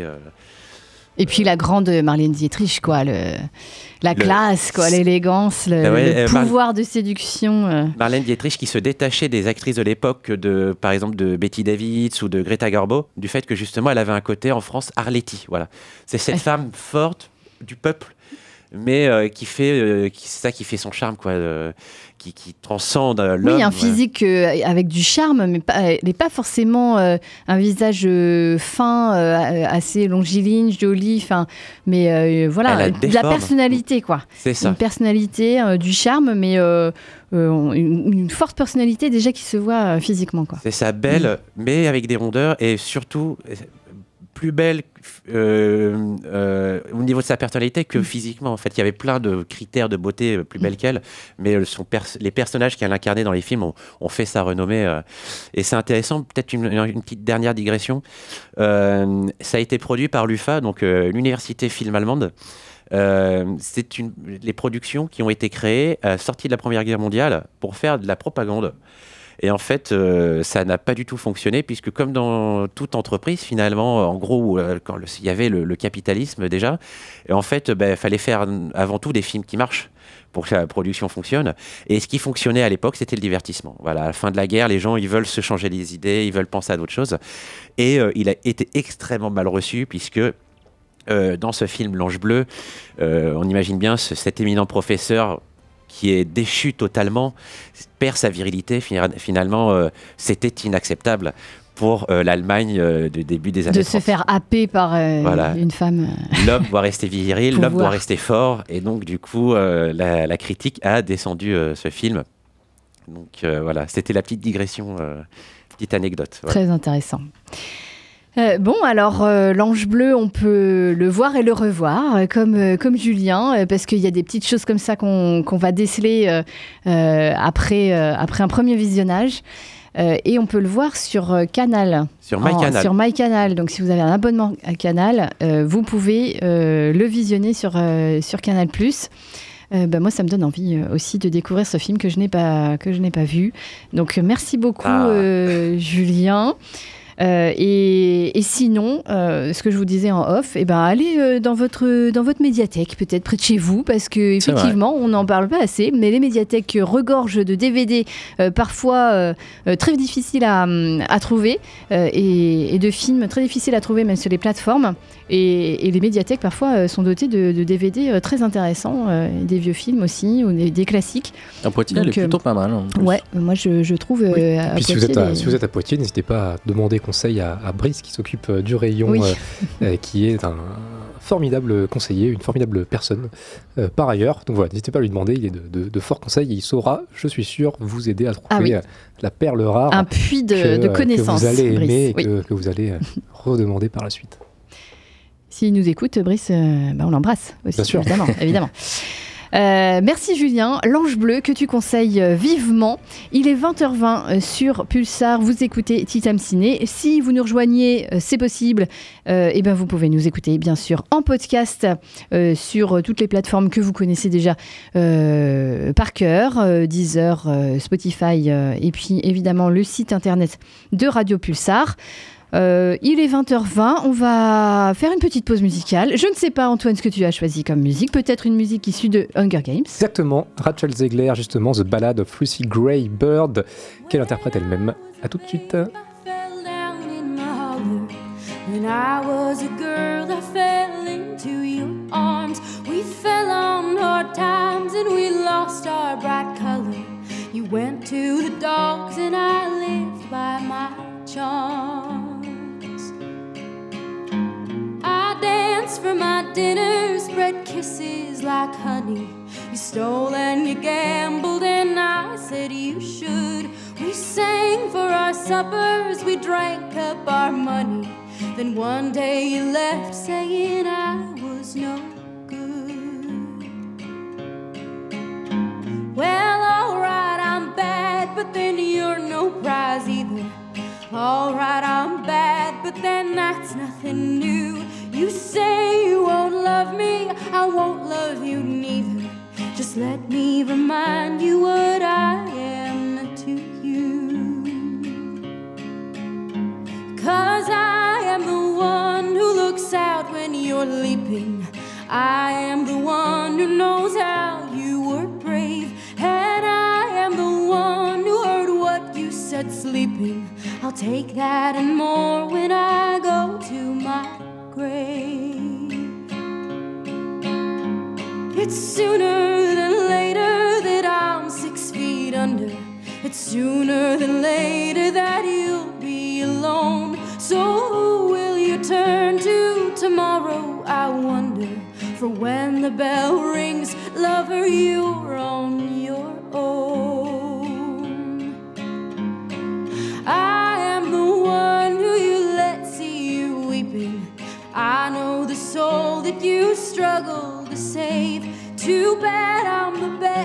you lost in the reaping. Now, what will you do when I go to 20h22 sur Radio Pulsar, vous écoutez toujours Tea Time Ciné. On vient d'entendre un extrait de Hunger Games euh, et la balade du serpent et de l'oiseau chanteur qui est sorti cette semaine et euh, validé, euh, apprécié par euh, Antoine et Mathis Ouais. qui euh, l'ont chroniqué il y a quelques minutes et euh, qui, Affirmatif. donne, Affirmatif. qui donne envie d'aller le voir, effectivement, Hunger Games, même si euh, on a moyennement, euh, enfin, même si on n'a pas lu les bouquins, évidemment. Même Et si on n'a euh, pas aimé comme moi la Sega originale. même si on n'a pas aimé la saga euh, d'Hunger Games, euh, ou moyennement parce que les deux derniers films étaient, euh, étaient assez moyens. Celui-là est mieux. Mais celui- celui-là est mieux. Et puis, Julien a chroniqué son, son film rétro, L'Ange Bleu, avec Marlène Dietrich, que vous pouvez aussi retrouver cette fois-ci sur MyCanal. Alors, euh, un petit point box-office avec Eh tout ça, parce que qu'est-ce qui se passe du coup avec toutes ces sorties? Est-ce que ça marche Est-ce que ça marche Est-ce pas que ça marche? Ah bah, il y a des trucs qui marchent pas. hein. Bon, on va commencer par le box-office France, du coup. France, alors France. Alors, en première position, on retrouve euh, Five Nights at Freddy's, le dernier film euh, d'horreur adapté d'une saga jeu vidéo ludique euh, qui a. euh, qui Que Greg a vu, je crois. hein, Oui, oui, me oui, oui, semble. oui, qui a démarré devant Captain Marvel, enfin, en tout cas The Marvel, ce que j'avais chroniqué la semaine dernière avec Greg. Ça chute à ce- The Marvels apparemment. Ouais, ouais, mais en tout cas, ouais, Five Nights at Après, ça chute de euh, pas très haut, donc il devrait pas se faire trop mal. Ouais. Au box-office américain, on verra ça tout à l'heure, ça chute quand même pas mal. Mais en tout cas, euh, Five Nights at Freddy's a euh, enregistré 400 plus, de 493 000 entrées pour sa première semaine d'exploitation. Quant à The Marvels, c'est 360 369 000 entrées pour sa première semaine. C'est pas ouf parce que, à titre d'exemple, les, gardiens, les Gardiens de la Galaxie. Ah, je vais pas y arriver ce soir. Les Gardiens de la Galaxie 3 aïe aïe aïe, a réalisé un démarrage à 1,3 million, million d'entrées. Mais il était bien. Il était bien, vois. il était bien, oui, mais ça montre quand même le, comment dire, Ça le- baisse. Oui, là, la c'est La quand même baisse. la très, baisse très drastique au niveau des démarrages de Marvel. Euh, donc Ça c'est- va aller chercher peut-être difficilement le, Le million, million, euh, ça va être compliqué, plus, ouais. quoi. Pour un film Marvel, non, on est quand même sur la, la tranche euh, Eh très très très Voilà, basse. ça, va- ça va être très très dur, mais ça, ça montre que les gens se lassent. Puis après, Voilà. on avait remarqué qu'aussi la promotion était assez faiblarde. Euh, Mais c'est révélateur aussi. Enfin voilà, on l'a expliqué, euh, et- Et mais oui. on, on le redit. Peut-être que les gens en ont marre de manger du caca. Ils- donc, euh, bah, voilà. Et puis ils en ont marre parce qu'il faut avoir suivi les séries sur Disney Et surtout celui-ci pour, pour comprendre, pour avoir une compréhension assez large et puis euh, du, du, du film. Enfin bon, à un moment donné, et puis bon, ça, ça manque un peu de charisme, ça manque d'acteurs aussi un peu emblématiques. Et pourtant, c'est pas le pire. On l'avait souligné avec Greg, c'est pas le pire. C'est un, un film très très très moyen avec euh, pas mal de défauts, mais c'est pas le plus honteux comparé à Ant-Man Quantum Mania.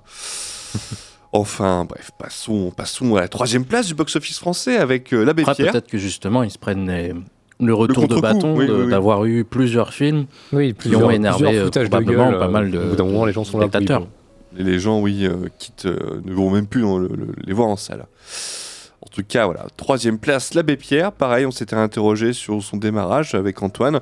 Donc, l'Abbé Pierre, euh, 350 000 spectateurs pour, euh, sa, première semaine pour sa première semaine d'exploitation. Euh, toi, Antoine, tu le voyais plus haut à l'époque et euh, finalement, il commence, euh, il commence un démarrage très moyen, quoi. Ouais, ouais, non, moi je le voyais aller beaucoup plus haut. Je le voyais, euh, je le voyais un peu dans la lignée de, de Simone l'an dernier, oui, tout à qui fait, avait oui. fini, qui avait fini à 2,5 millions euh, en France. Euh, donc ce qui était quand même un, un plutôt, plutôt très bon score. Je le voyais, alors je sais pas s'il allait faire plus ou moins, ou en tout cas je le voyais faire un parcours à peu près similaire. Et, euh, et là, non, visiblement, il démarre, il démarre bien, bien en dessous. Euh, et puis en plus, je me disais qu'avec l'actualité des Restos du Cœur Ouais. euh, dernièrement, ça allait peut-être entre guillemets aider le film. Bon, bon, finalement, pas du tout. Les, les gens sont assez peu intéressés par, par ce biopic-là sur, sur Henri Grouès, l'abbé Pierre. Donc, euh, donc ouais, début, euh, début décevant. On sait Euh, pas je à quoi ça le- tient des fois. Je hein, pense pour le distributeur aussi, qui à mon avis espérait beaucoup plus. Mais, euh, mais effectivement, départ, euh, départ décevant. Donc, bon. Pourtant, Benjamin Lavergne, apparemment, euh, très convaincant euh, en, en l'abbé Pierre. Bon, on ne doute pas de toute faut- façon de son jeu. euh. Peut-être qu'il y, a- l'effet inverse euh, du fait qu'il y a déjà les, les problèmes avec les restos du cœur qui fait que peut-être justement l'habillé Pierre c'est un peu si l'actualité est déjà lourde et du coup on Oui. en rajoute avec ces Mm. histoires de euh, bah, de mal logement et tout ça quoi. Oui, il y a peut-être Peut-être- aussi peut-être, ça, hein, euh, un contexte ça, euh, idée, mais- un petit peu morne et lourd, et, et que du coup, euh, voilà, on se, on se réfugie peut-être plus sur des histoires, euh, bon, finalement, qui nous font vider un petit peu la tête. et puis, Peut-être euh, que les Français aiment pas les pauvres. Oh, Alors le raccourci, moi je. Peut-être. Hein. Non, je, rigole raccourci bien comme sûr. ça. En tout cas, les Français ont l'air d'aimer Miyazaki parce que Le Garçon le Héron a dépassé le million d'entrées, ce qui fait qu'il bat le record de Shihiro, qui était le précédent film Miyazaki qui avait fait le plus d'entrées en France. Donc, euh, très très beau démarrage, très belle. Le euh, garçon et le héron qu'on a chroniqué ici Oui, et oui, que oui. tu avais chroniqué euh, et bon que tu avais c'est un je peu je faisais, par- mitigé. je faisais partie des- de ceux qui étaient le, le plus Le positif à plus l'égard du film. Voilà. effectivement, contrairement à, à Greg et euh, qui, qui Eh l'avait. ben, moi, moi, bah, moi, toi, moi, tu l'avais vu, que- Antoine, oui, qui pas- vu, qui suis, euh, qui suis resté un peu sceptique, notamment sur, sur son dernier tiers. Euh, et ouais, ouais, c'est ce que c'est ce qu'on disait avec Jeanne également, qu'il avait vu Oui. et qui, euh, qui ont partagé cet avis-là également. D'un- film de Miyazaki devant lequel on n'est pas complètement conquis quand on sort. Et euh, ça, déjà, c'est presque une, première rare. défaite et une première, une première déception. Et, euh, et puis le, le- le temps passe et, euh, et finalement ce, ce scepticisme ne, ne s'efface pas. Donc, donc ouais, ouais, plutôt sceptique. Après, par contre, ça me fait extrêmement plaisir que Miyazaki batte, batte là son, son record. En tout cas, il va, il va battre le, le, le record de- de- du meilleur Miyazaki en France, d'assez euh, d'assez loin, j'imagine. Et puis, euh, et puis ouais, non, pour un, pour un film d'animation japonais, en vrai, c'est super cool. Et, euh, et puis, bah, on espère que ça ouvrira la porte à, à d'autres à d'autres derrière. Mais non, ça, c'est une très très bonne nouvelle. Et, euh, et ça, malgré tout, ça fait plaisir ouais, de voir que, que Miyazaki attire autant de, autant de personnes. Là, on, on va être sur un, sur un très très beau score final. ouais. Et oui. On va passer au box-office US. Ah bah oui, Voilà. on a envie de savoir. Euh, on a parlé tout, tout- tout à l'heure de Hunger Games, euh, du coup la préquelle. Bon, petit démarrage à 44 millions de dollars, sachant que, à titre d'exemple, hein, euh, le dernier opus avait rapporté sur son premier week-end 102 millions de dollars. Donc euh, plutôt un gros gros démarrage. Et le film avait fini à 653 millions de dollars au box-office international. Donc bon, à voir ce que ça va donner. Je crois qu'il n'y a pas trop de concurrence, mis à part Napoléon qui doit sortir la semaine prochaine. Ouais, ouais, ouais, après ça va arriver, ce sera que dans deux semaines où, euh, bon, c'est pas vraiment une concurrence non plus, mais il y a Wish, le, le Disney, qui, Oui, euh, qui va arriver, donc quand même qui va prendre un petit peu de ce créneau. euh, Avec un budget de 200 millions de dollars. euh, adolescent. Mais euh, ouais, ouais, Hunger Games, il fait un démarrage 98 millions monde, Ouais. euh, donc, donc 44 aux US, comme tu le dis. Pour un budget de 100 millions, je crois, donc c'est pas catastrophique. Non, c'est pas catastrophique, au final, il sera, euh, il sera je pense, rentable euh, Comparé. assez, euh, assez largement, mais oui, je pense qu'il pouvait peut-être en attendre un peu plus. C'est un, un, un démarrage peut-être un peu faible, mais loin d'être honteux. Oui, puis surtout qu'en face, il y a le dernier euh, troll de DreamWorks qui, euh, qui est sorti avec 30 millions de dollars de recettes sur son premier week-end. Et par contre, euh, The Marvels, alors là, c'est la grosse chute, c'est le carnage. Deuxième week-end, 10 millions de dollars, voilà, tout va bien. Euh, je crois que dans le monde, le film a rapporté 160, là, 160 millions dans le monde pour un budget de 260 millions de dollars. Ah oui. Ouais, donc. euh, Donc là, lui, il sera pas rentable il du sera tout. pas du tout rentable. Euh, je sais même pas s'il il va atteindre les 400 millions de, de Ant-Man Quantum Mania. Euh, heureusement que. Ah non, là, 400, là, il est à 160 là? Ouais. Ah, bah, 400, il les aura pas du Ouais, tout. Il les aura pas. Et heureusement que les gardiens. Euh, ont, Déjà, euh, s'il fait 300, c'est ouais. c'est presque miraculeux. Il fera même pas 300. Mais heureusement que les gardiens ont, dépassé les 800 millions de dollars de, de, de- de recettes parce que c'est un peu chaud pour Marvel là euh, au Hmm. box-office. hein. Sur trois films, euh, il y en a quand même deux qui sont bien plantés. Ouais, non, là, en même temps, un beau, euh, gros crash. euh. Là, en termes de com, c'était désastreux. hein. Oui, Bah, mais après, ils il n'y avait ont, ils ont, il n'y a, pas eu de com parce que euh, parce que grève des scénaristes et grève des acteurs. Ouais. Donc, euh, donc de fait, il n'y a pas eu de com de, de- du casting et, euh, et donc euh, et donc très peu de très peu de promos de manière générale. Et puis, euh, Ouais, et mais puis du pas, coup, bah, ils ont fait moyen le, de faire des trucs. Bah en vrai, euh, très peu. Euh, le- légalement, ils ont le droit de pas faire grand chose. Ah ouais ils ont pas le droit d'aller en festival, ils ont pas le droit de faire de la promo, ils ont pas le droit de. Alors oui, t'as les trailers qui vont tourner Les sur YouTube, euh. mais euh, c'est à peu près tout ce qu'ils ont le droit de faire. hein. Donc Bah, du euh, coup, finalement, euh, donc c'est pour ça que euh, c'est pour ça que euh, ben, euh, Dune en parallèle lui avait été repoussé. Là, ils ont Ouais. fait le choix de ne pas le repousser. Ils l'ont balancé au Euh, là où, là où d'autres films euh, sont repoussés justement parce que euh, bah, ils, ils espéraient la fin de la grève pour que bah, les, les acteurs et le casting puissent aller au, au charbon, euh, faire de la com vraiment et, euh, et euh, faire des interviews. euh, parce que pareil, ils n'ont pas le droit de faire d'interviews, rien que dalle. hein. Bon, du coup, euh, bien fait pour Disney, en fait. bah, ils ont fait le choix de bazarder le film. euh, voilà. Fallait, euh, Un film à fallait répondre 200, aux attentes des, des 200 grévistes. patates, ouais. Bon, après, Warner, ils ont des films à 100 patates qu'ils annulent complètement. Donc, euh, Oui, c'est vrai, oui, oui, oui. Avec euh, Coy- Coyote et Bibi qui sûrement se retrouver sur euh, Netflix ou Apple Euh, TV. en tout cas, ouais, ils ont. euh, oh, c'est vrai que c'est une, une histoire parallèle.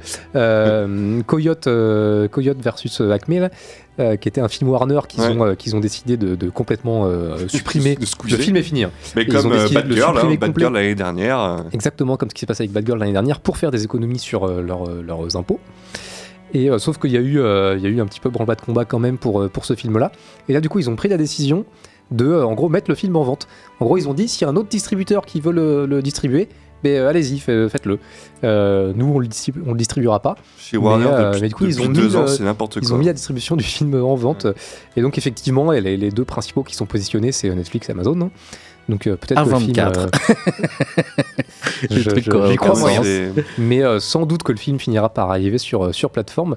Mais ouais, non, le film est fini. Il, il devait sortir un jour. Il fallait trouver une date de sortie. Mais, mais ouais, ouais, Warner avait décidé de complètement le chanter pour faire des économies de- de- de- d'impôts. Et, et donc ouais, non, là, ils ont finalement pris la décision de mettre la distribution du film en vente. Donc voilà, peut-être qu'un distributeur ou une plateforme euh, rachètera les, les droits du film. En attendant, pour l'instant, le, le film est euh, en attente, en Ça, se- stand-by. ça se trouve, en plus, il est super bien. hein, ça- Euh, mais Ah, ouais, bah, je sais ça, pas, ça, mais- ça- ça part mal, mais bon. euh, Mais c'est quoi C'est un film d'anime ou? Ouais. Oui, bah, bah, si c'est de l'anime, ça va, ça peut être bon, bah enfantin, mais sympa quoi. Mais euh, oui, non, en plus, a priori, il n'y a pas de raison que le film soit, soit mauvais. euh. Parce qu'ils auraient fait live action là. Pff, oh. Ça aurait été désastreux. Mais... Mais, euh, mais du coup, ouais, non, c'est avec, avec Coyote, enfin, c'est avec les Looney Tunes, enfin Warner, les Looney Tunes, c'est quand même, euh, c'est quand même euh, leur, leur truc de base, Ah quoi. oui, oui. Enfin, ils sont quand même construits là-dessus euh, il y, a, y a- y a quelques dizaines d'années maintenant. Euh, C'est hein. Euh, c'est une valeur sûre, enfin, c'est ce, que, ce qui se, se disait dans un podcast, je sais plus lequel que j'ai entendu, c'est un peu comme si Disney, ils avaient un nouveau film Mickey Mouse qui devait sortir. qu'ils le jartaient, ouais. Et qu'ils le jartaient de leur, euh, de leur, euh, de leur euh, line-up. Et qu'en plus, ils disaient à un autre distributeur, ah, celui qui veut le distribuer, allez-y. Euh, genre, ça n'a aucun sens. Euh, mais ouais, dans Warner, ils pètent complètement les plombs. Bah, il pète les Puis moi, j'ai hâte de voir les chiffres d'Aquaman 2 euh, en fin Ah, d'année. on, va, on va rigoler.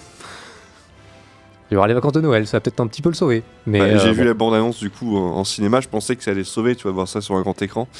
Tu vas y aller, Mathis? Aquaman 2 Ouais. Ouais, c'est. Ah, tu vois comment il est Et il dit oui. Ouais, ça sera ton ouais. petit cadeau de Noël à toi quoi. Je suis un peu Il est Je suis un content. peu j'aime bien Ah bah fouetter, oui, hein. ah, c'est vrai, hein. t'es un peu ce côté-là. Ouais, T'es ouais, le ouais, petit ouais, sadomaso à toi. Ah ouais, ouais, ouais, ouais. Ouais, toutes les pures, je vais les voir. hein. Plus parfait fouettard que Saint-Nicolas du coup. Ouais, c'est dingue. J'aime ça. Bon, merci. euh, mais- Non, mais il, il le dit, il Bah, l'assume. chacun, il n'y a, pas de honte. hein. Non, mais écoute, Chacun chacun, fait, hein. chacun fait ce qu'il veut ici. On ne juge pas. C'est euh, bizarre euh, parce que dans un dans une émission de critique de ciné, ciné mais Ouais, mais ça. là, au moins, les, les sorties, euh, elles sont espacées. Les, les, les purges sont. Les sorties sont espacées, pas comme euh, en février 2022. où Bah, c'est quoi la dernière purge que t'as vue là? À faire, non Agatha Christie, non Ah ouais, ouais, misère sur misère à Venise. Ouais, c'était, Mm. c'était- c'était Oui, c'est vrai. Parce qu'on se rappellera de février 2022 où j'ai vu euh, Mort sur une île, euh, Moonfall et Uncharted. Ouais. Ouais. Et, euh, Un bon mois, quand et, même, hein. Et, et Mor- et Morbier. C'est ça, oui, il devait y avoir Morbi- Ouais, une période. c'était une, belle. euh, C'était une hécatombe. C'était un bon mois, un bon mois. Ah ouais, Morbius Ah, quand même, faut. Attends qu'il soit sur euh, voilà sur euh, à la télé. L'impact sera peut-être un petit peu moins euh, violent. Alors que Greg nous dit euh, bien sûr que tu vas y aller, Mathis, on ira ensemble. Voilà. Ouais. Bon, faites, faites ce que vous voulez, cela ne nous regarde, Regarde pas. pas. Main dans la main. ensemble. Euh, merci pour le point box-office. Euh, on, on va continuer cette petite discussion, cette pe- petite interlude de discussion libre, euh, avec les sorties, quand même, les sorties de la semaine prochaine, parce qu'il y a quand même une grosse sortie la semaine prochaine. Alors, est-ce qu'on y va, est-ce qu'on n'y va pas, est-ce que Ah ça va marcher, est-ce que ça va pas marcher, est-ce qu'on est intéressé par le sujet? Il s'agit bien sûr de Napoléon euh, de Ridley Scott. Euh, moi, j'ai vu la- j'avais vu la bande-annonce cet été, je crois, hein, qu'elle était, elle était sortie. Euh, avec Joachim Phoenix, avec Vanessa Kirby, une sacrée actrice hein, qui, euh, Qui monte. qui, qui monte, et, mais qui est assez, qui monte tranquille, hein, mais, euh, mais qui, dégage euh, voilà, un charme fou aussi, et une palette de, de, de jeux aussi assez impressionnante. Euh, bon, est-ce qu'on y va, est-ce qu'on n'y va pas On va, je vais, je vais décliner comme ça les, les sorties, puis on en parlera après. Mars Express, un film d'animation Oui, euh, avec euh, sacré, euh, des sacrées voix aussi euh, françaises. Mathieu Amalric, Léa Drucker, il me semble, en tête. Alors Léa et- Drucker n'est pas le, le point fort de- du film en termes de voix, je dirais. Moi, mais, j'ai- moi, j'ai- vu Mathieu Amalric et du coup, euh. Mais oui, il Voilà. y, a des- il y a des gens qu'on qu'on connaît, d'autres qu'on connaît un petit peu moins, en Mm. tout cas pas dans, dans cet exercice-là. Il y a des petites surprises, des petits guests, mais, euh, mais oui, après, il y, a des- il y a de la fine fleur du doublage français. sur euh, au, niveau de Usul. Il y a l'histoire. Usul. Et il y a euh, le, le- le capitaine du Nexus 6 aussi qui fait une petite apparition. Au niveau de l'histoire, on est plutôt sur une dystopie, une Science-fiction science-fiction. euh, noire. ouais. Science-fiction policier noir, on va dire. Ça a l'air. euh, Un peu comme un certain film. un peu comme un certain. Oui. Blade Runner Euh, Ah, bah, bah oui. avec Que, son Donc là- trouve euh, narrativement chiant, je le rappelle. oui, oui, mais moi je trouve que c'est. c'est- Donc je note Quentin que la, terrible. que la semaine prochaine, nous allons parler ensemble, enfin je sais pas si j'aurai le temps de le voir, mais de Mars Express. Bah moi je l'ai déjà vu. Ah, tu l'as déjà vu? Ah oui, je l'avais vu en avant-première. Oui, c'est vrai, exact. Ça y est, ça me revient maintenant. maintenant En présence de Jérémy Perrin, son réalisateur. Donc, euh, bah, nous- L'avant-première, pas vas- l'émission de la semaine prochaine. ouais. Tu vas Oui, nous en reparler. Euh, la semaine prochaine. Euh, Il y a aussi euh, un hiver à Yanji. Je ne suis pas un héros, c'est une comédie française avec Vincent de Dienne, Géraldine Nakache et Clémence Poésie. Ah, T'es une petite chouchoute de, Ouais, de- ouais, ouais, de- ce sera, ce sera disponible au CGR Casting, donc peut-être que je me glisserai un matin dans une salle pour me faire la séance et vous en parler la semaine prochaine, parce que, parce que joli casting, dirons-nous. Ben oui, n'est-ce pas? Euh, Rien à perdre avec Virginie Efira, encore un voilà un film. euh, ouais, alors on aime, on n'aime pas, on, on, on a les yeux au plafond, on sait pas trop. Euh, encore un, film, du même moule, en fait. film Euh. social, voilà, Ouais, sur un sujet putain, encore un sujet social euh, très ancré. Ah, on aime bien euh, ça, nous, ça, en France. euh, qui Mais il faut que ce va soit faire larmoyant, parler de Ouais. parler de lui. Euh, je pense Film que social, Virginie Efira. Allez, Voilà. direct au César. Combo voilà. gagnant. C'est ça. Bah non, elle l'a déjà eu. Je suis pas sûre Oh, qu'ils le bah, remettent. bon. Hmm, je sais pas. Bah, euh, Bon, mais- Benoît Magimel l'a bien eu deux fois d'affilée, je crois. Coll- ah oui, c'est vrai. Ouais. Mes collègues de, de l'ASE vont certainement aller le voir. Ou pas, parce que du coup, euh, ça va leur rappeler des, mauvais- des mauvaises choses et, et ça va les saouler. Bah, Euh, dit, donc, si, euh, euh, s'il souhaite organiser une, une séance débat, euh, qu'il euh, Oui, mais, pas à mais- contacter le CGR Casting. oui, oui, oui, ça peut. Mais c'est vrai que bon, c'est, c'est lourd déjà. Leur vie est, enfin, leur, professionnelle est déjà Ah bah très la- compliquée, la très ZE, lourde. c'est- la ZE, c'est compliqué. Et, et du coup, des fois, je me dis, est-ce que ils vont vraiment voir ce film? Enfin, c'est, c'est un, je sais pas. Des fois, je, je me demande. Je leur, je leur demanderai à l'occasion si j'en croise quelques-uns. Mais euh, c'est vrai que voilà, encore un sujet sur euh, le placement familial euh, d'enfants euh, suite à, à- à des signalements. Euh, donc sujet, euh, bah, Ça n'a rien voilà, à voir avec Jean-Vincent Placé. C'est non, je crois pas. Pardon, j'avais juste envie de faire ce jeu de mots nul. euh, pardon. non, mais qui, qui, qui, qui, qui- qui est pas mal, qui, qui se tient. Qui a le mérite d'exister. aussi. Donc, euh, rien à perdre avec Virginie, Virginie Fira. Euh, la Vénus d'argent, Testament et l'Arche de Noé. Je crois que c'est avec euh, Valérie Lemercier.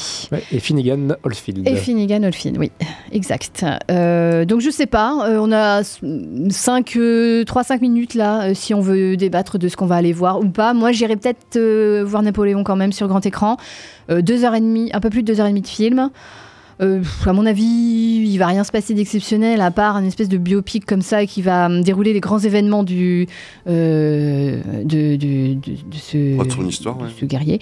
Bon, euh, je sais pas, je sais pas. Après, ça coup, vaut aussi euh, par, pour Joachim Phoenix, Ridley Scott. euh, bon. Est-ce que du coup, faut le voir en VO ou en VF Parce que. Bah, qu'est-ce que t'en penses, toi? Bah, je, je suis perdu du coup.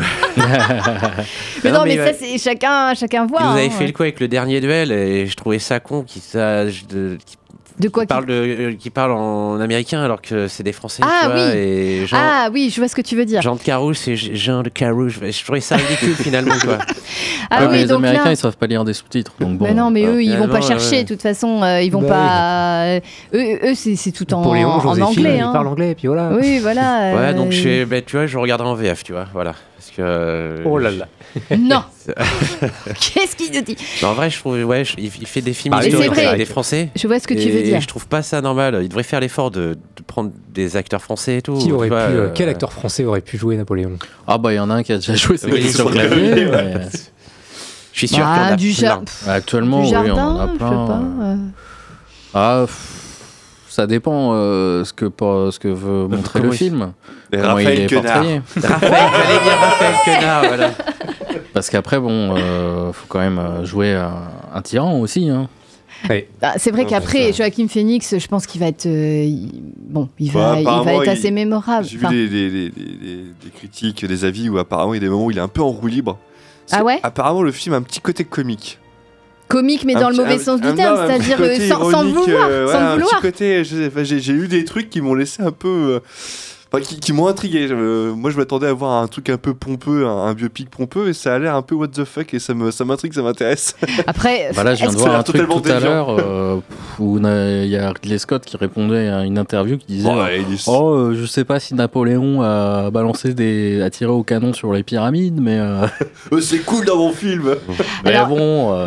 Ouais, les historiens vont s'arracher les cheveux. Ah bah, je pense qu'il Ça a, il, il a, il a déjà, euh, il a déjà, euh, voilà, dit Il a à un historien, répondu répondu à- à, un historien, euh, Get a non mais life. c'est bon, get a life, Et là- euh, et va là, te trouver Bah, autre à chose la à limite, dire. Get a Life, c'était marrant, mais Bah, là, plus c'est- ça, plus il répond complètement comme un Bah, con. c'est- cette hein. semaine, un autre, il a répondu Vous y étiez, vous? Vous y étiez, Oh, vous, à l'époque? Non Bon, bah, Bah bah. Ah ouais, excellent. Mais moi, je vous dis que c'est un homme exécrable. Mais euh, oui, Mais non, c'est vrai que dire à ouais. un historien Bon, vous y étiez, vous? Non, bon, ferme ta gueule. C'est c'est littéralement ce qu'il a Ouais, dit. c'est un vois, peu, bon. un peu, un peu di- dictatorial quoi cette affaire. Bah, ça correspond bien à l'ambiance, mais. euh, Bon, je sais pas. Je, Non, je pense que c'est sera- plutôt un, gladiateur- quand même, un hein. gladiateur euh, sur Napoléon quoi. Enfin, où ça met en bout à espérant bout. que euh. ce soit moins. euh, Bon, moi j'adore gladiateur. moins hein, mais- sympathique que, que, le, la- que Maximus, quoi.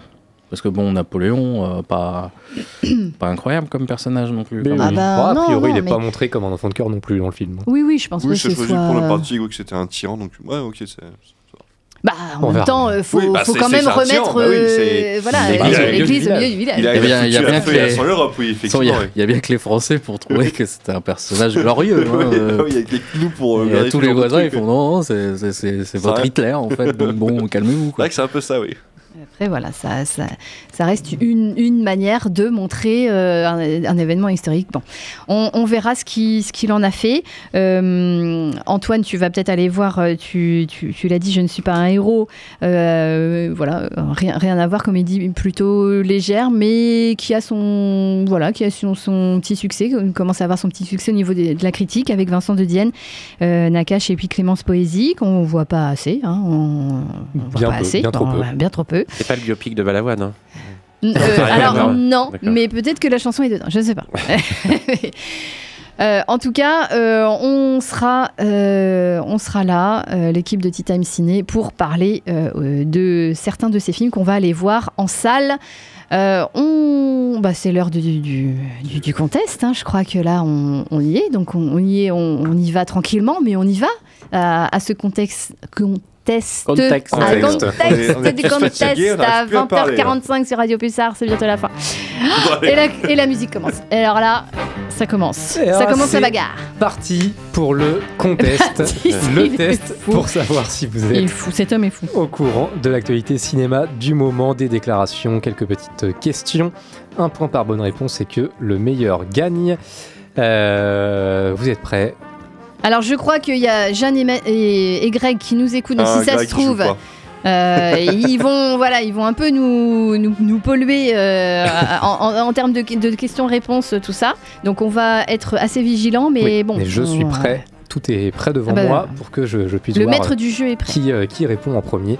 Sans, sans aucune contestation possible. Euh, voilà, j'ai mon, j'ai mon, mon triple écran euh, prêt, euh, ma, triple fenêtre euh, prêt. Donc, euh, donc voilà, je, je, je ne louperai rien. Euh, c'est parti Vous êtes prêts? Oui, Yes. Oui, après, bon, voilà. Julien il est prêt aussi. C'est parti. Je ne savais strictement rien sur lui et j'en sais encore moins aujourd'hui. Ridley Scott. Plus sérieusement, Joaquin Phoenix. c'est un Joaquin Oh. Phoenix. Bonne réponse de Matisse. Joaquin Phoenix. Euh, plus sérieusement, c'est un personnage tellement surprenant, tellement complexe, sa vie est tellement riche que vous ne pouvez pas prétendre savoir qui il était. D'ailleurs, même les historiens se querellent à propos de tel ou tel fait, telle ou telle date, ce qui prouve bien que c'est extrêmement difficile d'obtenir les bonnes réponses. Cela a entraîné des situations ridicules. Par exemple, 15 jours avant le tournage, quelqu'un m'a dit Tu savais que Napoléon était gaucher? J'ai dit Quoi? Il nous a fallu une semaine pour avoir la preuve que ce n'était pas le cas. Joaquin Phoenix dans la dépêche. Un point, du coup, pour. Ah, ils ont mis une semaine pour savoir s'il était gaucher ou droitier, mais par contre, tirer des canons sur les pyramides, il a dit Oh, je sais pas si c'est vrai. Ils sont pas posé la question. Euh, mais bon, Bizarre, les priorités. Bizarre, les Américains. Euh, un point pour euh, Matisse. Euh, alors que Greg répond Phoenix 8 ans après. oui. Mais euh, non, non, je, je- je vois bien que c'est arrivé bien trop tard. Prochaine déclaration. Je suis tranquille à la maison et elle survient en disant Papa, regarde ici et dis-moi ça. Donc je suis en pyjama et elle me dit Ce sont des choses qu'ils font. Je lui demande qui sont ils?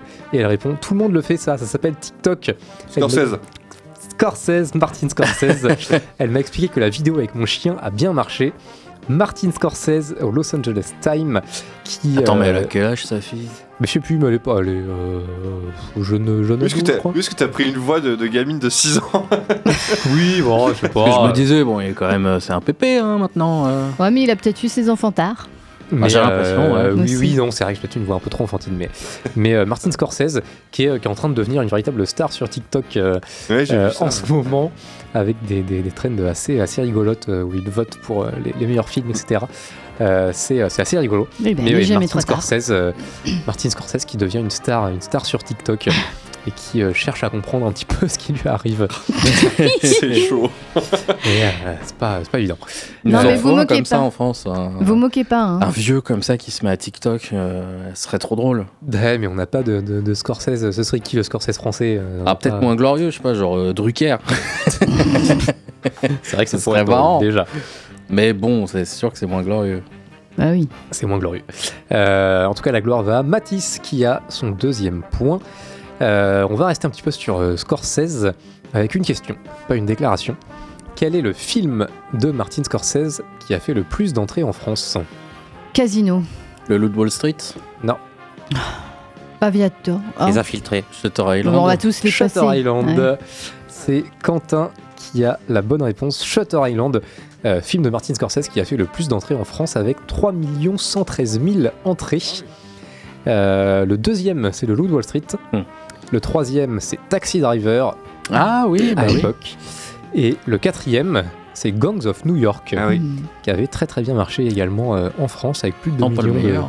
de spectateurs. Oh, Oh, c'est pas mal, Gangs of New York. C'est pas mal. Bah, de toute façon, tous les films de Scorsese là. sont pas mal, mais je sais pas, c'est pas le. C'est Léo, c'est Léo aussi. Oui, Ah bah, Shutter Island. euh, Mais, pour euh, mais coup, euh, bah, Island, c'est vrai, en plus, Shutter Island, Oui. Wall Street. Aviator aussi. fait. euh, pas Taxi Driver. Pas Taxi euh, Driver, mais ah bon, pff, à la place de Léo, est-ce qu'on est qu'on perd au change Je ne sais pas. Non, non, on ne perd pas au champ. Quand même pas. Euh, quand même pas. Et euh, Bah Gangs non. of New York, euh, quatrième. Gangs of New York, je pensais pas euh, arriver aussi haut euh, dans le, Mm. dans le classement. 3 sur 4 avec Léo. 3 sur 4. Euh, un point du coup pour Quentin, deux points pour Matisse. Euh, prochaine déclaration. Je pense que le problème des humoristes au cinéma, c'est que souvent ils veulent faire les humoristes au cinéma. Vincent Dienne de Dienne Alors que le cinéma, c'est vraiment autre chose. Tu dois te plier à l'univers du metteur en scène. Cadmerade Dès que tu commences à improviser, ça met en galère les autres, Jean les autres acteurs. Donc j'essaie de considérer les deux tafs comme des tafs très différents et ça aide. Jonathan Euh, Cohen. Ce n'est pas euh, euh, parmi ces gens-là Euh, que, que vous avez cités. Est-ce Euh, que c'est un Français? c'est un Français. Franck Dubosc. Euh, c'est un Français dont le, dont le, le- le qualificatif d'humoriste. Kev Adams. Pourrait prêter à l'erreur. Oh, Kev Adams. Bonne réponse de Quentin. Oh, j'y étais pas. Kev Adams. Ah ouais, j'ai euh, senti le fion. Qui joue aux côtés de Gérard. Jugnot. euh. Oui, dans un La film à, à sortir dont je n'ai pas noté le nom, qui Kev Adams qui a déclaré ça dans Culture Média sur Europe 1, euh, qui, euh, qui euh, voilà, parle du, du problème des humoristes au cinéma. Après, peut-être que c'est un acteur, un comédien très professionnel là-dessus. Euh, Sans doute, est-il très professionnel, voilà. ça ne, ne Pas ses pas en cause. prestations qui. euh, Après, vont voilà, dire son talent est pas. transparaître son talent, voilà. voilà. Mais peut-être que le cadre du travail, par contre, il est, Oui. il est carré, quoi. Peut-être, je ne sais pas. On Euh, sait pas, on sait pas. oui, avec Greg, tu arrives encore bien, bien après la guerre. Il y a du lag. Le pauvre. Euh, Quentin 2 points, Mathis 2 points. Alors, soit Greg, tu as beaucoup de lag, soit, euh, soit je ne sais pas, mais tu arrives bien après la guerre. Le lag. Euh, prochaine déclaration. Ah, c'est peut-être il y a une. euh, Il y a peut-être un petit délai avec la diffusion, je sais pas. Oui, mais alors normalement c'est une ou deux secondes hein, à peu près. on est- Ah oui, oui, non, d'accord. Là, là, il y a une bonne, une bonne minute. hein. Facile. Quand même. Euh, prochaine, prochaine question. Prochaine déclaration. Je suis quelqu'un de physique. J'aime apprendre de nouveaux talents pour mes rôles, comme monter à cheval ou tirer au revolver Ah, pour Phoenix Billy the Kid. Ah non. Pour Ah, Billy, Tom, Fassbender. euh, Tom, euh, Tom Blythe Ouais. Tom bah ouais, Tom Blythe, je t'ai Tom laissé, Bliss, je ne sais pas quelle est la, bonne prononciation. Tom Euh. Tom Bliss qui joue, euh, qui joue Snow dans le prequel d'Hunger Games. Troisième point pour Matisse. Euh, prochaine déclaration. Je veux faire une version que vous pouvez posséder et poser sur une étagère afin qu'aucun service de streaming malfaisant ne puisse venir vous la voler. Oh, Christopher Nolan, ça. Christopher Ouais. Nolan.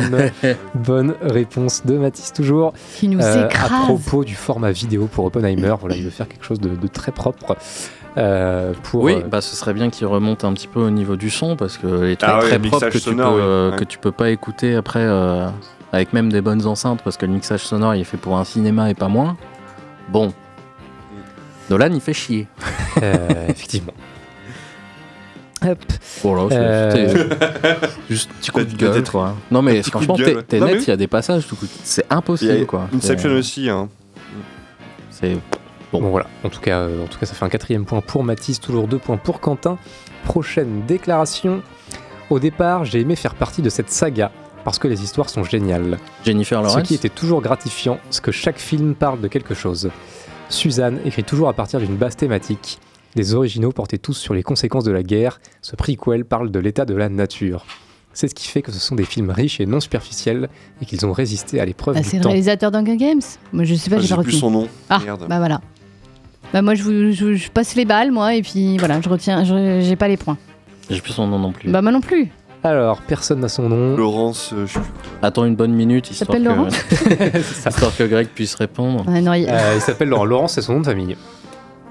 Ah merde. Et ce n'est pas euh, Jennifer, son prénom. Oui, Eh oui, bah, c'est j'ai ça qui est, testé, mais c'est ça qui est, qui est traître. Alors, je vais donner du Francis coup Laurence, le c'est point Jeanne. À distance, effectivement, à Jeanne Francis Laurence, euh, réalisateur de euh, Hunger Games, La balade du serpent et de Ah, l'oiseau Francis, chanteur. euh, on aurait pu essayer des mics, des machins, mais Francis, on l'aurait jamais tenté. hein. Euh, mais pourtant, il aurait fallu. Euh, Francis Lawrence à IW. Euh, il me reste deux petites déclarations. Allez, rapidement. Prochaine déclaration. Quand j'ai appris que quelqu'un d'autre allait faire la suite de mon film, j'étais moi-même en Ridley train d'essayer de développer quelque chose à Ridley Scott. Oh là là. Euh, cinquième pénible. point pour Matisse. Euh, dernière déclaration Et il parlait de quoi juste? Sur Gladiator. Alien. sur Alien. Ah, Alien. Il parlait Ah, d'Alien. Ah, pardon. Euh, alors quand Jim m'a appelé pour me parler de son projet, il était très gentil, mais il a dit franchement c'est dur, ta créature est tellement unique, c'est difficile de la rendre à nouveau aussi effrayante, de rester sur ce terrain familier. Du coup je vais partir sur une suite qui sera plus action, du genre avec des flingues. J'ai dit d'accord, mais en vrai c'est la première fois de ma carrière où je me suis dit, eh bien, bienvenue à Hollywood. Ridley Scott, dernière déclaration. C'est l'une des femmes les plus iconiques des derniers siècles et c'était fascinant d'aller à sa découverte parce qu'elle était connue à travers Napoléon. On parle toujours de Napoléon et de Joséphine. Vanessa Ridley Kirby. Scott. Vanessa Kirby. Bonne Ah bah oui. réponse de Matisse. Oui. Vanessa Kirby qui va interpréter Joséphine, euh, compagne et grand amour de Napoléon. Alors pouvoir explorer son personnage, c'était passionnant et j'étais incroyablement reconnaissante de pouvoir en apprendre davantage sur sa vie. Parce que si c'était une fiction, personne n'y croirait. Vanessa Kirby dans une interview à TF1. Un point pour Jeanne, à distance, deux points pour Quentin, six points pour Matisse. Ah, ah ça donne Victoire Ah, quoi il est content. de Matisse Ça qui, donne quoi au général là au général, revient à 22 points, à égalité avec Greg. Ah bah voilà, c'est bon, ça c'est fait. La différence se fera donc la semaine prochaine. Bravo Matisse. Bravo Mathis pour cette mission, victoire. Merci beaucoup les garçons, Quentin, euh, Julien, Antoine euh, et Mathis. Merci beaucoup de nous avoir écoutés, chers auditeurs. Euh, Tea Time Ciné, c'est fini pour ce soir. On se retrouve en direct la semaine prochaine euh, à 19h avec des invités spéciaux, des étudiants en master, assistants, réalisateurs. En, en attendant, très belle semaine à vous. Portez-vous bien. On vous laisse avec Atmosphère jusqu'à 23h. Et en attendant, réfugiez-vous au cinéma car c'est très important pour la santé. Mental. À très vite.